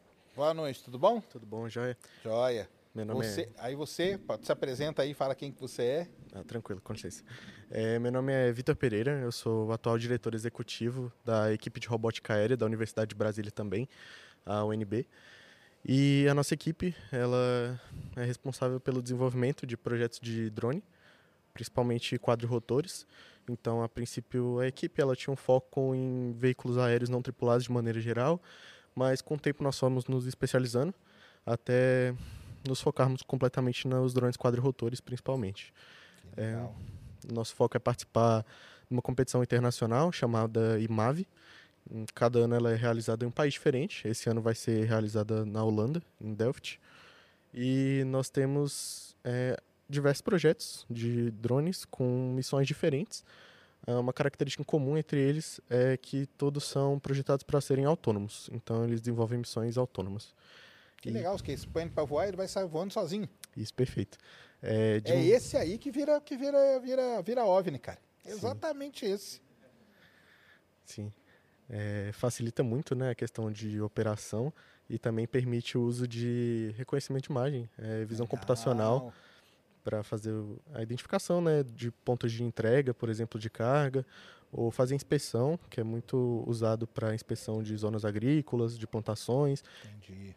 Inclusive, essa é uma das missões que nós pretendemos participar nesse ano, é, durante a competição, que é a inspeção de uma estufa. e o Ah, principal desafio é que não temos sinal de GPS dentro dessa estufa.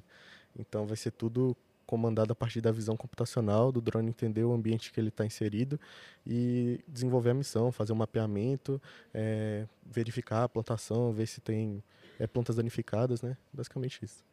Porque às vezes o cara fala competição de drone, já vem na cabeça aquela competição de velocidade, né? É o drone racing. O drone racing, né? Drone Isso. Race League, né? Que tem uma liga, né, pra isso, né? perfeito.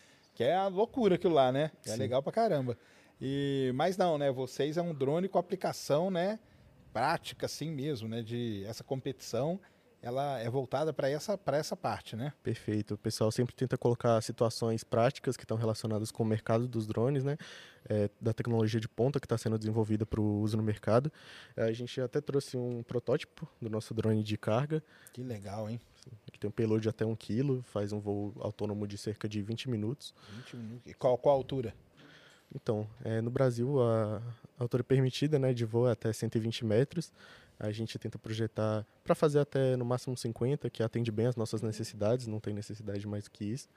E todos os subsistemas do drone, é, tanto a estrutura quanto a escolha dos componentes, é tudo feito pelos membros da equipe. Então a gente evita tá, o máximo possível de estar comprando componentes do mercado, né?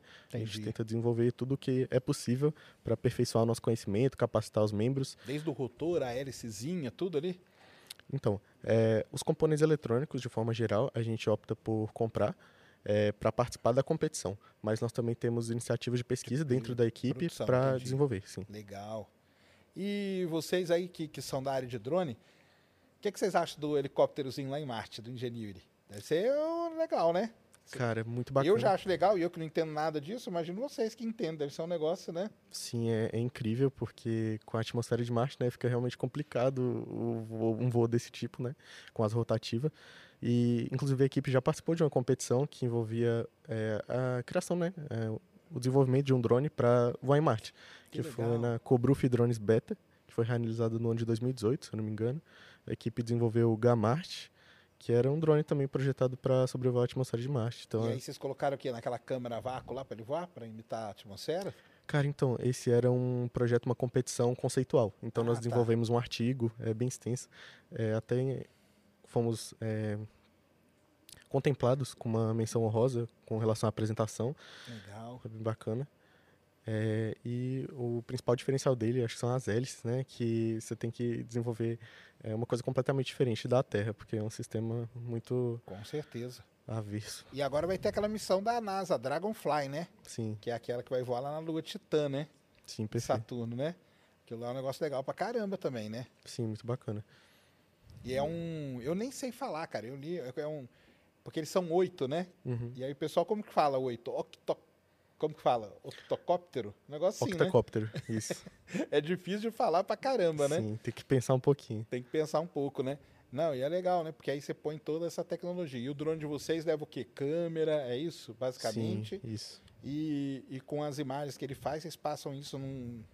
O software, tudo foi vocês que desenvolveram também. Isso, perfeito. O software ele vai embarcado numa placa processadora que está junto do drone. Então a gente tem uma placa é, controladora que vai controlar os movimentos do drone, a placa processadora que vai fazer a captura da imagem a partir de uma câmera e o processamento dela por uma inteligência artificial. Aí, a partir disso, é, os comandos vão ser enviados para o drone a partir do, da estação de solo, né? Ele tem uma missão embarcada e a partir da entrada da câmera ele vai tomar as atitudes necessárias. Que legal, cara. Que é isso aí, por exemplo, que o rover Perseverance usa para se movimentar em Marte, né? Sim, Aliás, isso aí é uma grande aplicação, né? Essa inteligência artificial aí, né? De um, é um autopilot da vida, né? sim, perfeito, exatamente. É um autopilot da vida, né? Que ele vai lendo o terreno, vai comparando e ali ele consegue ir. Sim, tem muita flexibilidade. O bacana do drone é isso, como ele é, é, tem muitos graus de liber- liberdade, né? A gente consegue variar muito a posição dele, talvez uma posição fixa, que é uma coisa que você é, tem um impedimento, né? Quando você tem uma asa fixa, por exemplo, que ela precisa estar em movimento constante. Então, bacana do drone de asa rotativa é isso, que você tem é, muito controle dele, né? Tem muita flexibilidade de aplicação. É, o Dragonfly, eu li, ele tem 14 graus de liberdade. Sim, Então é um negócio que dá pra fazer qualquer coisa, basicamente, né? perfeito. Qualquer coisa. E vocês já testam ele? Como que é? Vocês voam? Aí vocês voam ele aonde? Lá em Brasília mesmo? Isso lá em Brasília. Lá dentro da UNB tem o quê? Um, um, um pátio lá de teste? Sim. Como que é? É, tem um- bastante zona aberta lá, né? Então Uhum. a gente conversa com o pessoal para liberar o espaço e fazer os testes. No caso, esse é um protótipo, então ele ainda é, não levantou voo, por Entendi. enquanto. É, nós temos um drone um pouco menor, que é utilizado para testes da equipe, né? Com uma câmera embarcada também. É para fazer teste da inteligência, inteligência, inteligência artificial. Uhum. Isso. E... Mas estamos lutando aí, né? Para colocar o drone para voar o mais rápido possível para participar da competição esse ano. E esse, não voaram nenhum drone aqui dentro, não, né? Não. Pessoas, se esses drones tudo se revolta aqui dentro, cara, É, saem voando aqui. A doideira, né? Mas é. Pô, isso é muito legal. E como você se interessou nessa área aí? Cara, então, é dentro da engenharia aeroespacial mesmo, né? Também faço engenharia aeroespacial lá na UNB. Ah, tomei conhecimento da equipe dentro do curso, conversando com as pessoas, e me pareceu uma área muito interessante, principalmente a parte de controle do drone, é, por conta desses graus de liberdade, é toda a matemática que está envolvida por trás também, é muito bacana Legal. estudar.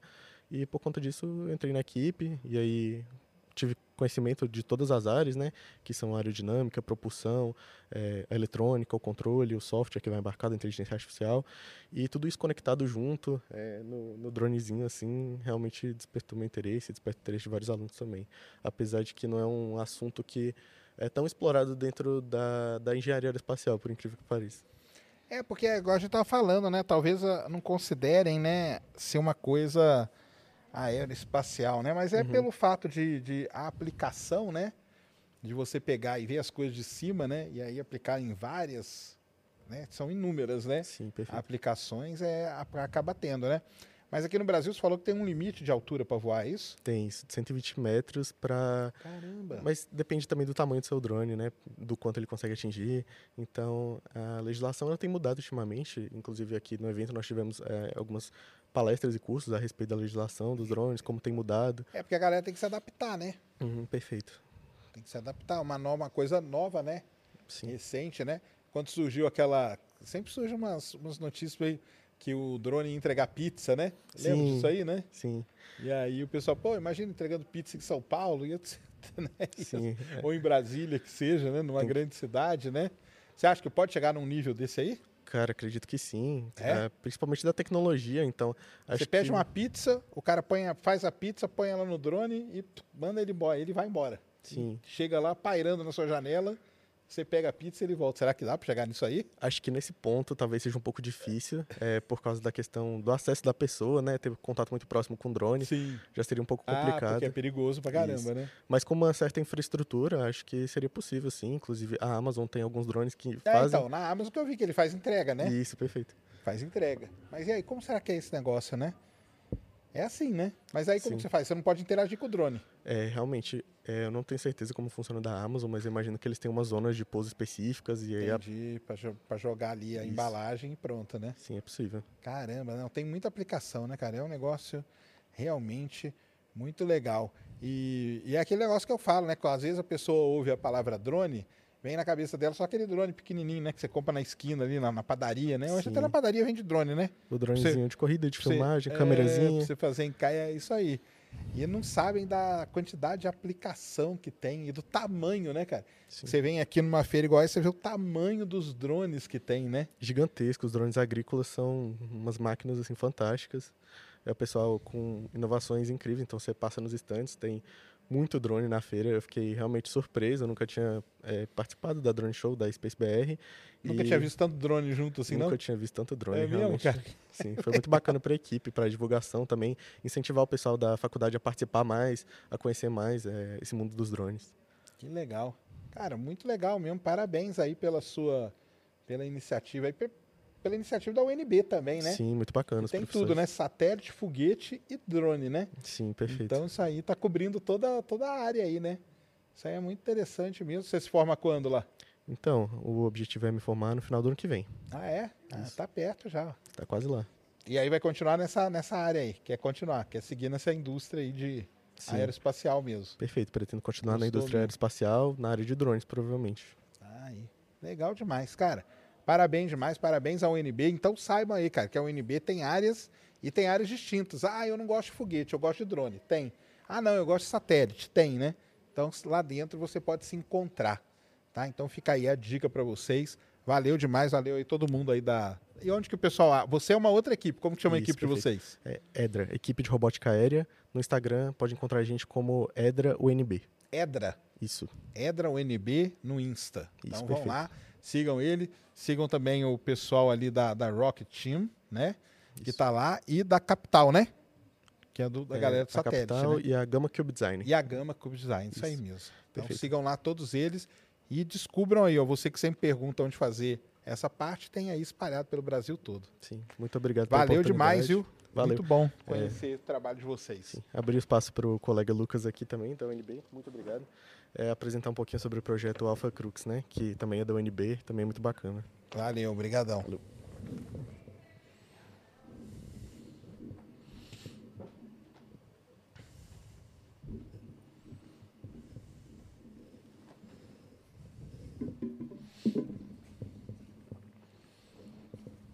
Boa noite. Boa noite, tudo bom? Ok, um prazer imenso.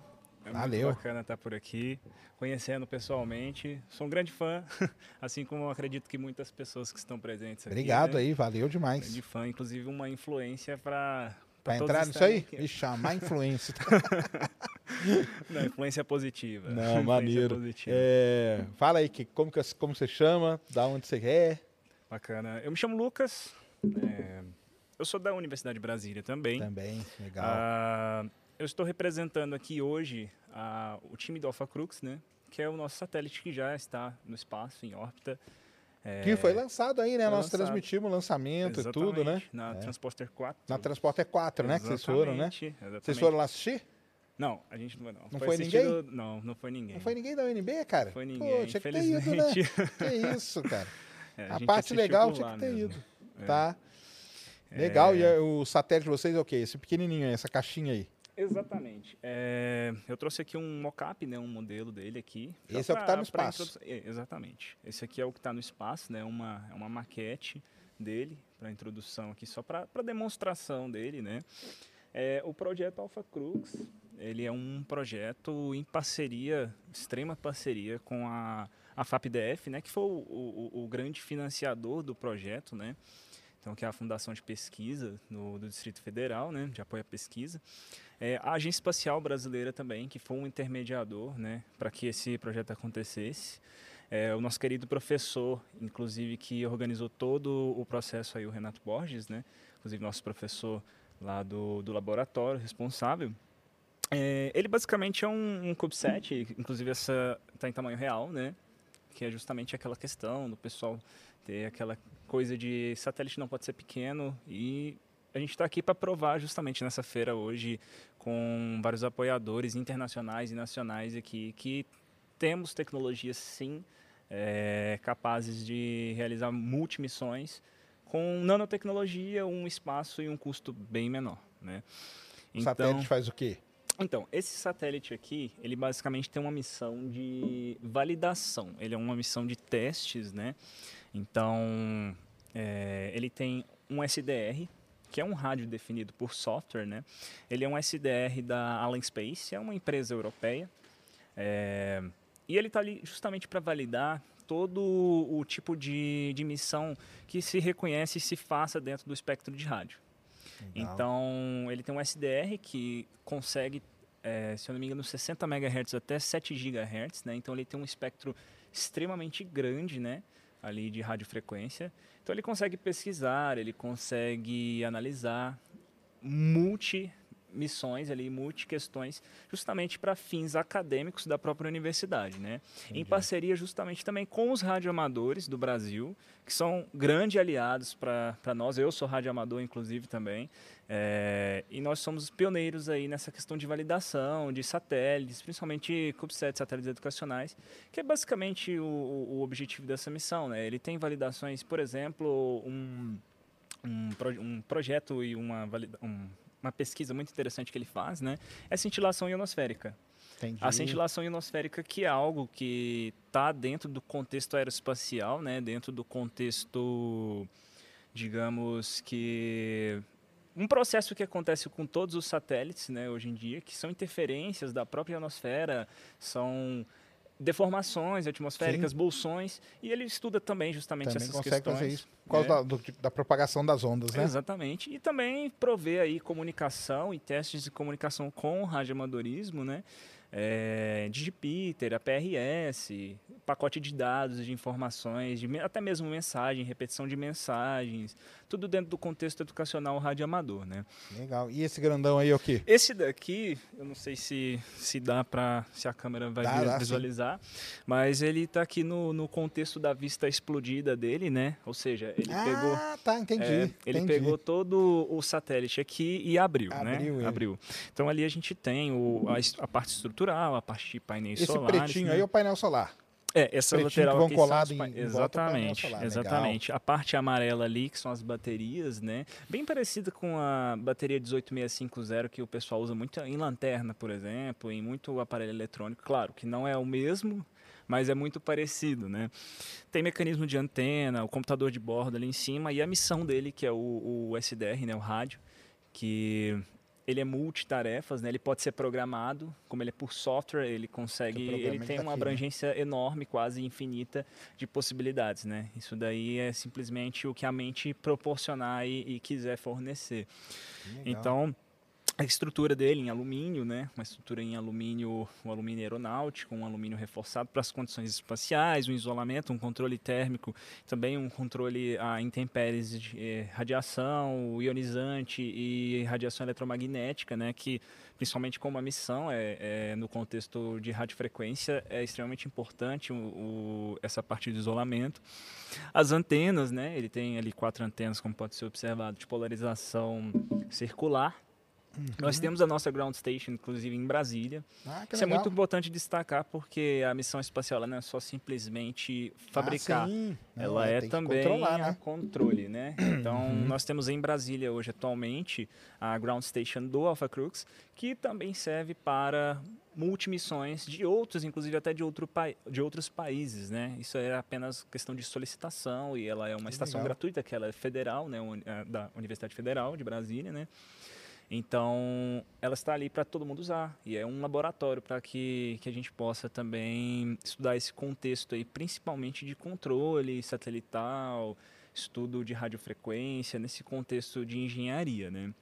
Ele É tá em muito- que órbita? Qual altura? Ele está numa órbita heliosíncrona. é, aí ele está numa órbita de 97 graus, né? E aí a altura dele está em torno de 500 quilômetros, né? 500 quilômetros. Ali vai dar algo em torno de quatro passagens diárias sobre o Brasil, né? Que legal. Mais ou menos isso, assim, duas sendo duas delas com uma elevação bem satisfatória para a missão dele e outras duas com elevação não tão satisfatória, mas já possível operá-lo, né? Entendi. É, ele atualmente, ele foi lançado no início de abril, né? Se eu não me engano, dia 1 de abril, né? O Transporter 4. É, ele está em modo, modo de segurança ainda. Ele está em modo de segurança porque a, a Ground Station, né, em Brasília, que é a controladora dele, né, em solo, ela está passando por algumas atualizações técnicas, né? E logo mais eu acredito que a partir agora do acredito que antes do segundo semestre mesmo do 2022 Aí começar tiram ele do modo de segurança e ele começa a operar mesmo. é, ele entra para o modo nominal e aí já entra com a missão, já entra no contexto educacional, inclusive dos alunos de engenharia aeroespacial, de outras engenharias também que participam, mestrado, doutorado também, que muita gente participa, engenharia mecânica, elétrica, enfim, infinitas possibilidades ali de aplicação e estudo, né? Física também, né? Que é radiofrequência. Com certeza. E tem outro já em, em- em vista para ser lançado? Como que tá? Então, é, o Alpha Groups, a ideia dele é estilo constelação, né? Então, a Hum. ideia dele é constelação. Então, existe sim projetos, existe sim, é, não tão, claro, é, consolidados quanto esse daqui, que já está no contexto a própria espacial, né? É, mas existem sim projetos e planos. Isso daí é muito mais uma questão financeira, monetária, de apoio e, e investimentos, do que mais uma questão de ideias, né? Mas existe sim. A UNB está trabalhando Legal. diariamente nessas, nessas questões aí para colocar em órbita novos satélites, né? E colocar o Brasil aí no, no contexto Colocar aí, aeroespacial não, que mundial, né? mesmo. Não, isso é muito legal, cara. Parabéns aí demais pelo, pelo trabalho aí da Alpha Crux. Eu lembro que eu transmiti lá, falei de- do satélite um pouquinho. E é muito legal mesmo ver. E vamos ver, né? Tomara que lancem mais, né? Exatamente. E, se eu não me engano, foi a única missão brasileira, inclusive, no, nesse lançamento, né? Foi a única missão brasileira. Então, gerou muito orgulho pra gente, né? Gerou muito É. orgulho pro Brasil em geral, Com né? Algo certeza. que, que a gente procura e a gente visa sempre, né? E é fruto do, do trabalho de todos, né? Uhum. Então, inclusive, é algo que até mesmo no, no mundo aí da, da informação, como por exemplo no YouTube, no contexto de informar as pessoas nesse ramo, é algo para se orgulhar, né? Com certeza. Muito legal, cara. Valeu demais aí, mais um grande trabalho aí do pessoal da UNB. O UNB aí despontando mesmo, né? Uma líder aí na, nesse projeto aí da área espacial. Valeu demais, Muito obrigado, aí, obrigado. obrigado aí todo mundo da UNB aí por ter, por ter vindo aí. Obrigadão, viu? Obrigado, hein? Aqui, ó, um presentinho da Insider pra você. Valeu demais, obrigado. Insider aí com a gente hoje aqui na Space BR Show. E aí, lá vem mais, mais um drone, ó. Lá vem mais um drone. Uma, aliás, uma pergunta já que eu já vou até deixar. Por que, cara, que colocam essas luzinhas no drone? Pô, vocês iam facilitar muito a nossa vida se não tivesse luzinha nenhuma no drone, entendeu? Se ele voar sem luz. Não pode voar sem luz um drone, cara? Ô, boa noite, Sérgio. Boa noite, Agradeço bom? o convite, tudo bem? Tudo. Se apresenta aí, fala aí o seu nome, de onde que você é. É, eu sou Alexandre Mainardi, é, eu estou aqui representando a empresa Nuvem UAV e nós somos um fabricante nacional de drones. Você que É. fabrica, você fabrica o drone, né? Isso, a gente fabrica o drone mesmo para aplicações industriais, né? E respondendo a sua pergunta, sim, ele Isso. pode voar sem luzinha. Então, cara, eu inclusive, já, já vou inclusive, fazer um negócio para tirar todos os luzinhos de drone. é, fazer uma baixa assinada para Vou. tirar as Você luzinhas vai ver de como drone. vai né? cair o número de observação de, de OVNI, você vai É, ver. com certeza, né? É, bom, então eu trouxe aqui um, um exemplar aqui de um drone sem luzinha, né? Para aplicações. Que legal, cara. É, 60% da, da aplicação desse equipamento é do agro, né? É do agro mesmo, né? Do Então, agro mesmo. jeito. Os caras É. são fortes mesmo, é isso mesmo. É, são fortes mesmo, né? Então, toda essa aplicação que, que o pessoal aqui falou com relação aos satélites, as bandas multispectrais, né? A gente tem a mesma coisa aqui, só que na Terra, né? Digamos Uhum. assim, né? Então, tem locais de muito difícil acesso dos satélites, né? Incidência de nuvem muito grande também, né? E esses lugares a gente acaba fazendo uso do, do drone. Ou também lugares onde você precisa é, ter uma recorrência maior de imagens também, né? Onde os satélites não, não, não tem essa, essa facilidade, a gente acaba usando o drone aqui para fazer essa cobertura, né?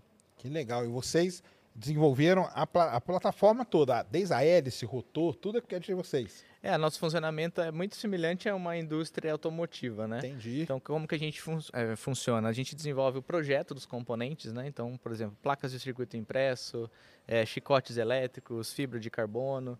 E aí a gente terceiriza essa fabricação, né? Sim. As empresas, cada uma faz o que faz de melhor. Aí a gente recebe esses componentes. Até que isso aí né? que você falou, isso aí que é o legal até para o mercado, né? Sim, sim. Porque aí essencial. cada um vai produzir aquilo que, que sabe, né? Exatamente, é, não tem motivo nenhum de eu tirar o lugar de uma empresa que há 40 anos produz fibra de carbono, né? Vou eu mesmo fabricar, não faz sentido, né?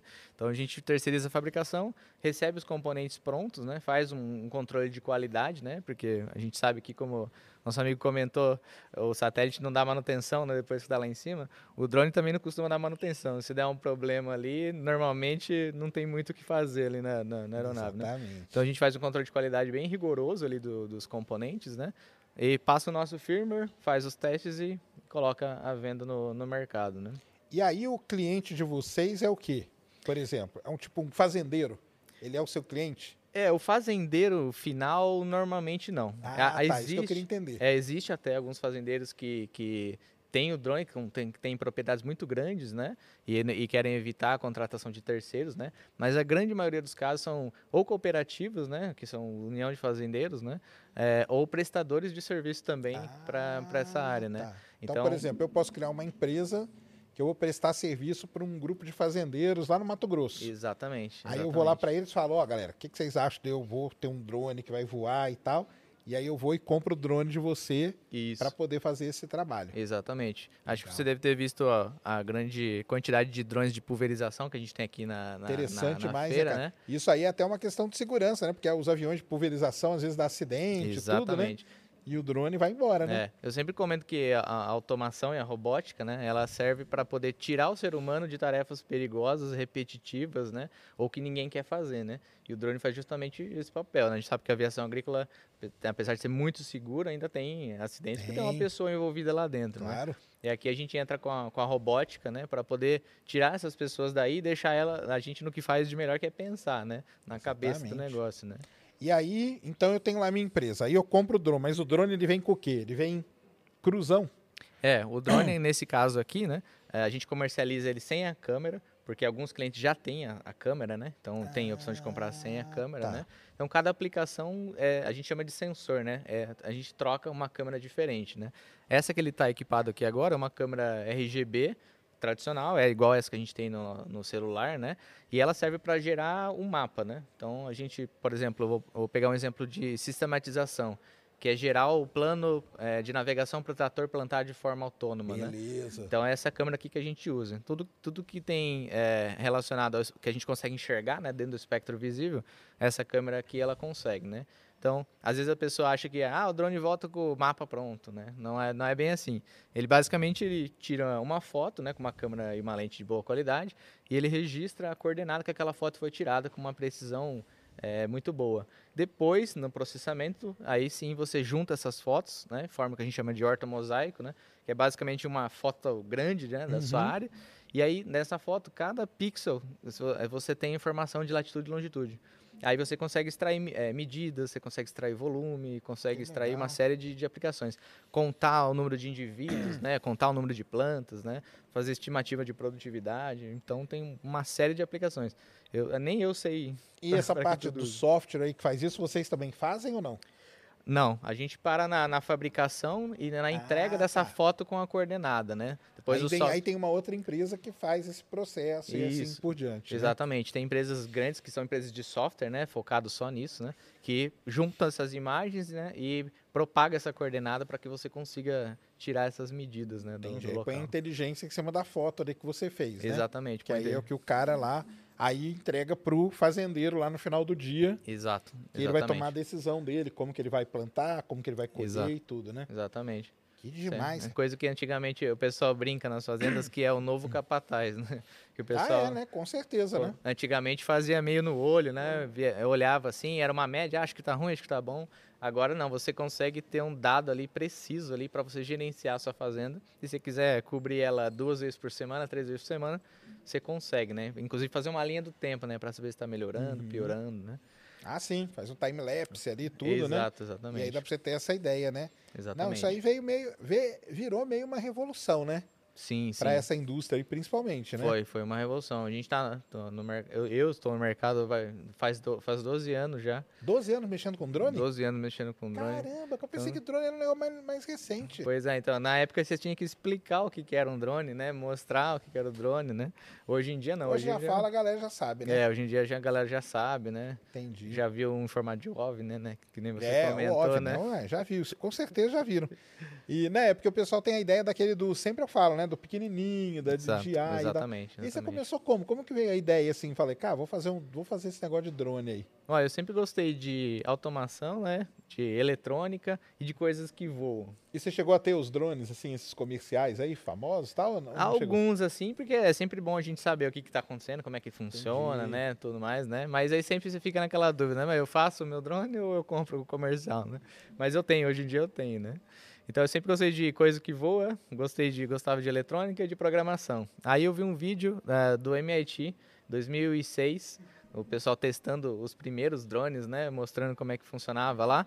E aí eu falei assim, pronto, eu fiquei fascinado. É um negócio que junta tudo isso que Tudo eu que eu gosto. sei e gosta, né? É, exatamente. Aí eu comecei a pesquisar para saber como que eu construía um, porque na época não existia drones É, então, comerciais, eu ia né? falar, porque não existia, né? É, até existia, né? Tem, já viu um vídeo do, do Hitter aqui, que tá aqui assistindo a gente, que um, é, importou um drone do Japão lá também. Ah, sim. é, né? mas Um é brinquedo do Japão coisas, né? é fantástico, né? Mas assim, comercial para você comprar aqui no Brasil de fácil acesso não existia, né? Então a gente começou a, a montar né, é, com peças de aeromodelo, né? Foi juntando, aí vai fazendo para um amigo, vai fazendo para o outro. E aí quando eu vi, surgiu uma demanda é, que não era de, de hobby, né? Surgiu uma demanda Entendi. profissional, né? E aí virou. E a ah, primeira foi o quê? Foi no agro também? a primeira foi uma empresa de engenharia ambiental que a gente fazia drone assim para voar com FPV, né, com óculos, né? Não era de corrida ainda, mas era para para voar vendo a imagem, né? E aí uma empresa me procurou por causa de, um, de uns vídeos que eu colocava na internet e falou: "Olha, eu preciso monitorar uma área que não dá para ter acesso a pé, né? Então, será que o seu drone dá para fazer isso? Eu falei, ah, nunca pensei, né? Só usava para brincar Pra mesmo, brincar. mas é perfeitamente possível, né? Aí Caramba. colocava a GoPro lá no drone e eles faziam esse trabalho de, de inspeção dessa área que não tinha acesso. Era cercado por floresta, né? E eles precisavam monitorar uma área no centro, né? E daí foi embora, aí virou ah, mapeamento, né? Hoje os equipamentos que a gente produz é 100% para mapeamento, né? Mas hoje não usa mais GoPro, né? Não, é, hoje não usa mais GoPro, mas a- avan- avançou bem, avançou avançou, bem, bem, né? a coisa, né? Então a câmera fica sempre apontada para baixo. Então todos esses drones que a gente tem aqui de pulverização na feira, é, o drone de pulverização, o pessoal acha que vai substituir o avião, né? Que vai encher lá de caldo e vai pulverizar tudo. Na verdade não. É, todo drone que tem aqui, ele precisa do mapeamento de um outro drone, né? Para você identificar somente as áreas que você precisa pulverizar. E aí Claro. você volta e faz a Faz pulverização ponto. aplicada, exatamente, né? Então, para você usar um drone de pulverização hoje, você precisa entrar com um drone de mapeamento antes, né? Para poder ter esse resultado, né? E o, a pilotagem dos seus é autopilot igual do pessoal da UNB? É autônomo e tal? É, ele é totalmente autônomo. ele Totalmente autônomo? É, ele é totalmente autônomo. É Assim, é, ele pode ser totalmente autônomo, né? Mas a, a legislação a gente aqui não, não permite que ele seja totalmente autônomo. né? permite? Então a gente tem. é, Os caras têm medo, a- né? A Deles se decolagem. revoltarem, pra exato. cima do, do- da galera. Então a gente tem a decolagem e o pouso assistido, né? Entendi. É, apesar de você ficar com, com o controle na mão ali, ele, ele faz tudo é, automático. Então, decolagem e pouso assistido.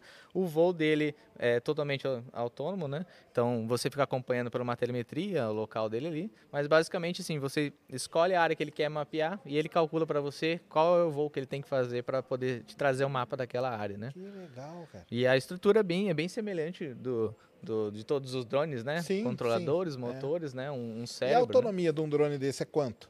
É, esse é um diferencial do nosso, que ele tem uma hora de autonomia. Uma hora? Uma hora de Caramba, autonomia. Foi bastante, hein? É, então ele consegue cobrir aí é, cerca de 400 hectares de, de, de área mapeada num único voo, né? Que legal. E é- o voo é naquela altura lá que é regulamentada e tudo. Isso, que- é, até 120 metros, né? Ah, a gente até está em processo de certificação para poder estender, né, essa, essa distância, né? Mas por enquanto ainda fica limitado nessa, nessa altitude. né?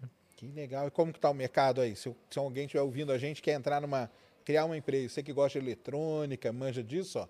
Pode construir seu drone. Como que é? Tem, tem, tem mercado? Tem... Tem, tem, tem muito mercado. Eu, na minha concepção, a gente está assim bem no comecinho, a gente está engatinhando ainda.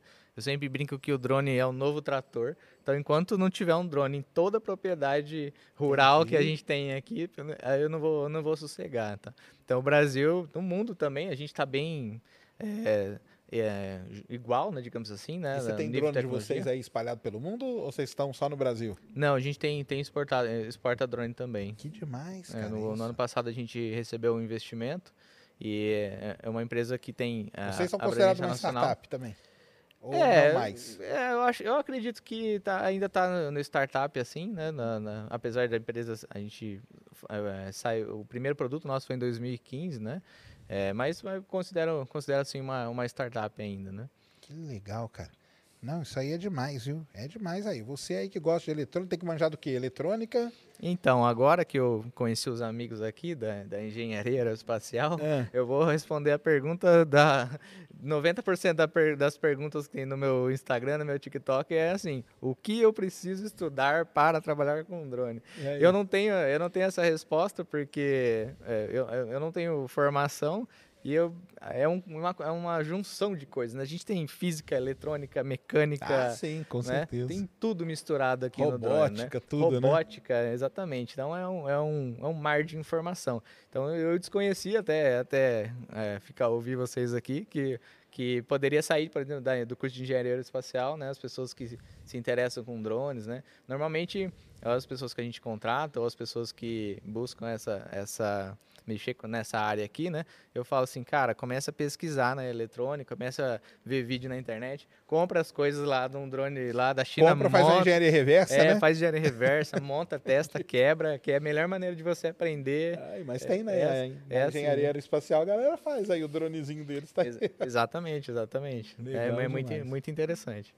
Cara, muito bom, viu? Obrigado aí. Legal demais. Eu nem, eu, pra falar a verdade, isso é uma surpresa pra mim, que eu não, não conhecia mesmo. Legal. E é muito legal saber que o Brasil aí tem um desenvolvimento. Você acha que a gente tá assim, o nível do, do desenvolvimento de drone brasileiro tá equiparado a nível mundial mesmo? Sim, sim. A gente Esse seu, falando assim. seu drone é competitivo aí. Sim, sim, é bem competitivo, né? Até teve uma é, Exponential, um- uma última feira que teve aqui de drones, né? Que teve em Las Vegas.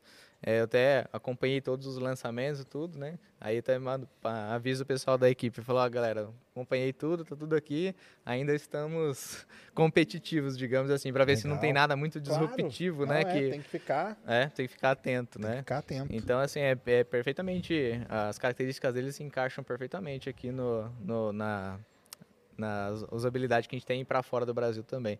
E aqui a gente vê na feira mesmo, né? Empresas gigantes aqui, a gente está agora com drones militares, né? A, gente tem drones no exército também, equipamentos no exército também. Então, eu acredito que sim, o Brasil está equiparado, né? A gente tem- acho que a internet facilita muito isso, É. né? A gente tem essa, essa globalização, essa facilidade de você adquirir componente, né? De ler os fóruns, né? É, Ah, ajudou, né? podcast, ajudou bastante, ajudou bastante. Não, e eu falo esse negócio de zoeira aí, né? Do, ah, do drone ET. Mas ontem, para quem não sabe, teve uma audiência no Congresso americano sobre ufologia. Fazia 50 anos que não tinha. E um senador, sabe qual foi a pergunta dele? Para dois caras, um cara da Navy, fudidão, e um cara lá do FBI, fudidão. Sabe o que o cara perguntou? Mas vem cá, isso que o pessoal andou detectando aí, não pode ser drones comerciais? e o cara lá, o que, que ele respondeu? Pode sim. Pode sim. Entendeu? pode Porque sim, tem é. toda, vários sinais, tem todas as características disso. Então, É. o pessoal acha que é zoeiro que eu tô falando, não é não, é porque isso aí foi falado até ontem, entendeu? É verdade. É, a gente tem é, várias eh, conhecimento de vários projetos secretos militares, né? De outros países, né? Que a gente não sabe o que acontece. De repente pode ser, um- Pode ser. Uma, uma incidência dessa daí, né? Isso não, nunca saberemos, né? Isso mesmo. Cara, mas parabéns. Demais Obrigado. aí. Que, que a empresa aí prospere muito, venda muito drone aí. Com certeza. Só tira as luzinhas. Que aí vai ajudar a gente. Tira a É. luzinha, É. que eu quero fazer a estatística. Vai ver como que vai cair esse, esse, esses relatos aí. Com certeza, com certeza. Valeu demais, muito Obrigado, obrigado. Serão. Tá aqui, ó, o presente da Insider muito você. Obrigado. obrigado, Insider aí que teve com a gente aí essa noite. É isso, né? Entrevistamos aí todo mundo. Gostaram aí? Quem ficou aí até agora? Foi legal? Valeu, ó. Muito obrigado aí pra galera que ficou até agora. Tem gente aqui na feira até agora. Vira a câmera aí, ô Mulambo. Dá pra virar uma câmera aí pra, pra galera ali, ó? Aí, ó. Manda um salve aí, ó. Aí, ó. Aí, ó. Viu? Tem uma galera aqui ainda. E muito legal, viu? Então você que está interessado, vem aqui, ó, São Paulo, Shopping Frei Caneca, no Centro de Convenções. Amanhã é o último dia. Então você quer vir aqui, você se interessou, quer conhecer, quer apresentar vai conversar, quer fazer um network, aí você que quer entrar nessa área, vem aqui para São Paulo. Se você é daqui, venha visitar. Shopping Frei Caneca, Centro de Convenção. É, Quinto andar, né? Você chega ali, vai ter ali para você adquirir seu ingresso. Obrigado aí, galera da feira. Obrigado ao Emerson aí, que proporcionou a gente fazer isso. E espero que vocês tenham gostado, que tenha esclarecido muita coisa. Você que quer.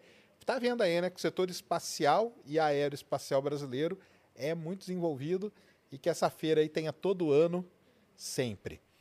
Se, amanhã não tem. Amanhã tem lançamento da Starliner, vamos ver se vai. Mas sexta-feira A Roberta Duarte vai estar lá para a gente repercutir a foto borrada do buraco negro, né? Eu sei que vocês estão aí falando que a foto toda borrada e tal. Nós vamos conversar sobre tudo isso aí. Beleza, galera? Ned, brigadão pela produção aí, organizando tudo aí com a galera. Acriano veio hoje também, né? Salve, Acriano. Fez aí toda a nossa parte. Gabi veio aí ajudar também. Valeu, Gabi. Ah, veio a filha da Ned também, a Júlia tá aqui. Ajudou também na produção, né? Ajudou na produção. E o Mulambo aí, né? Com, na, na- comandando as picapes aqui. É, vocês conhecem a pergunta que eu faço no final? Quem conhece? Conhecem? Não? Acho que eles não conhecem a pergunta, não. Deu aí, Mulambo? Deu. Deu, né? Deu demais. Galera, muito obrigado a todos, boa noite. Valeu, Insider, de novo, por apoiar aí mais essa iniciativa aqui do Ciência Sem Fim. Um grande abraço, até sexta. Fomos.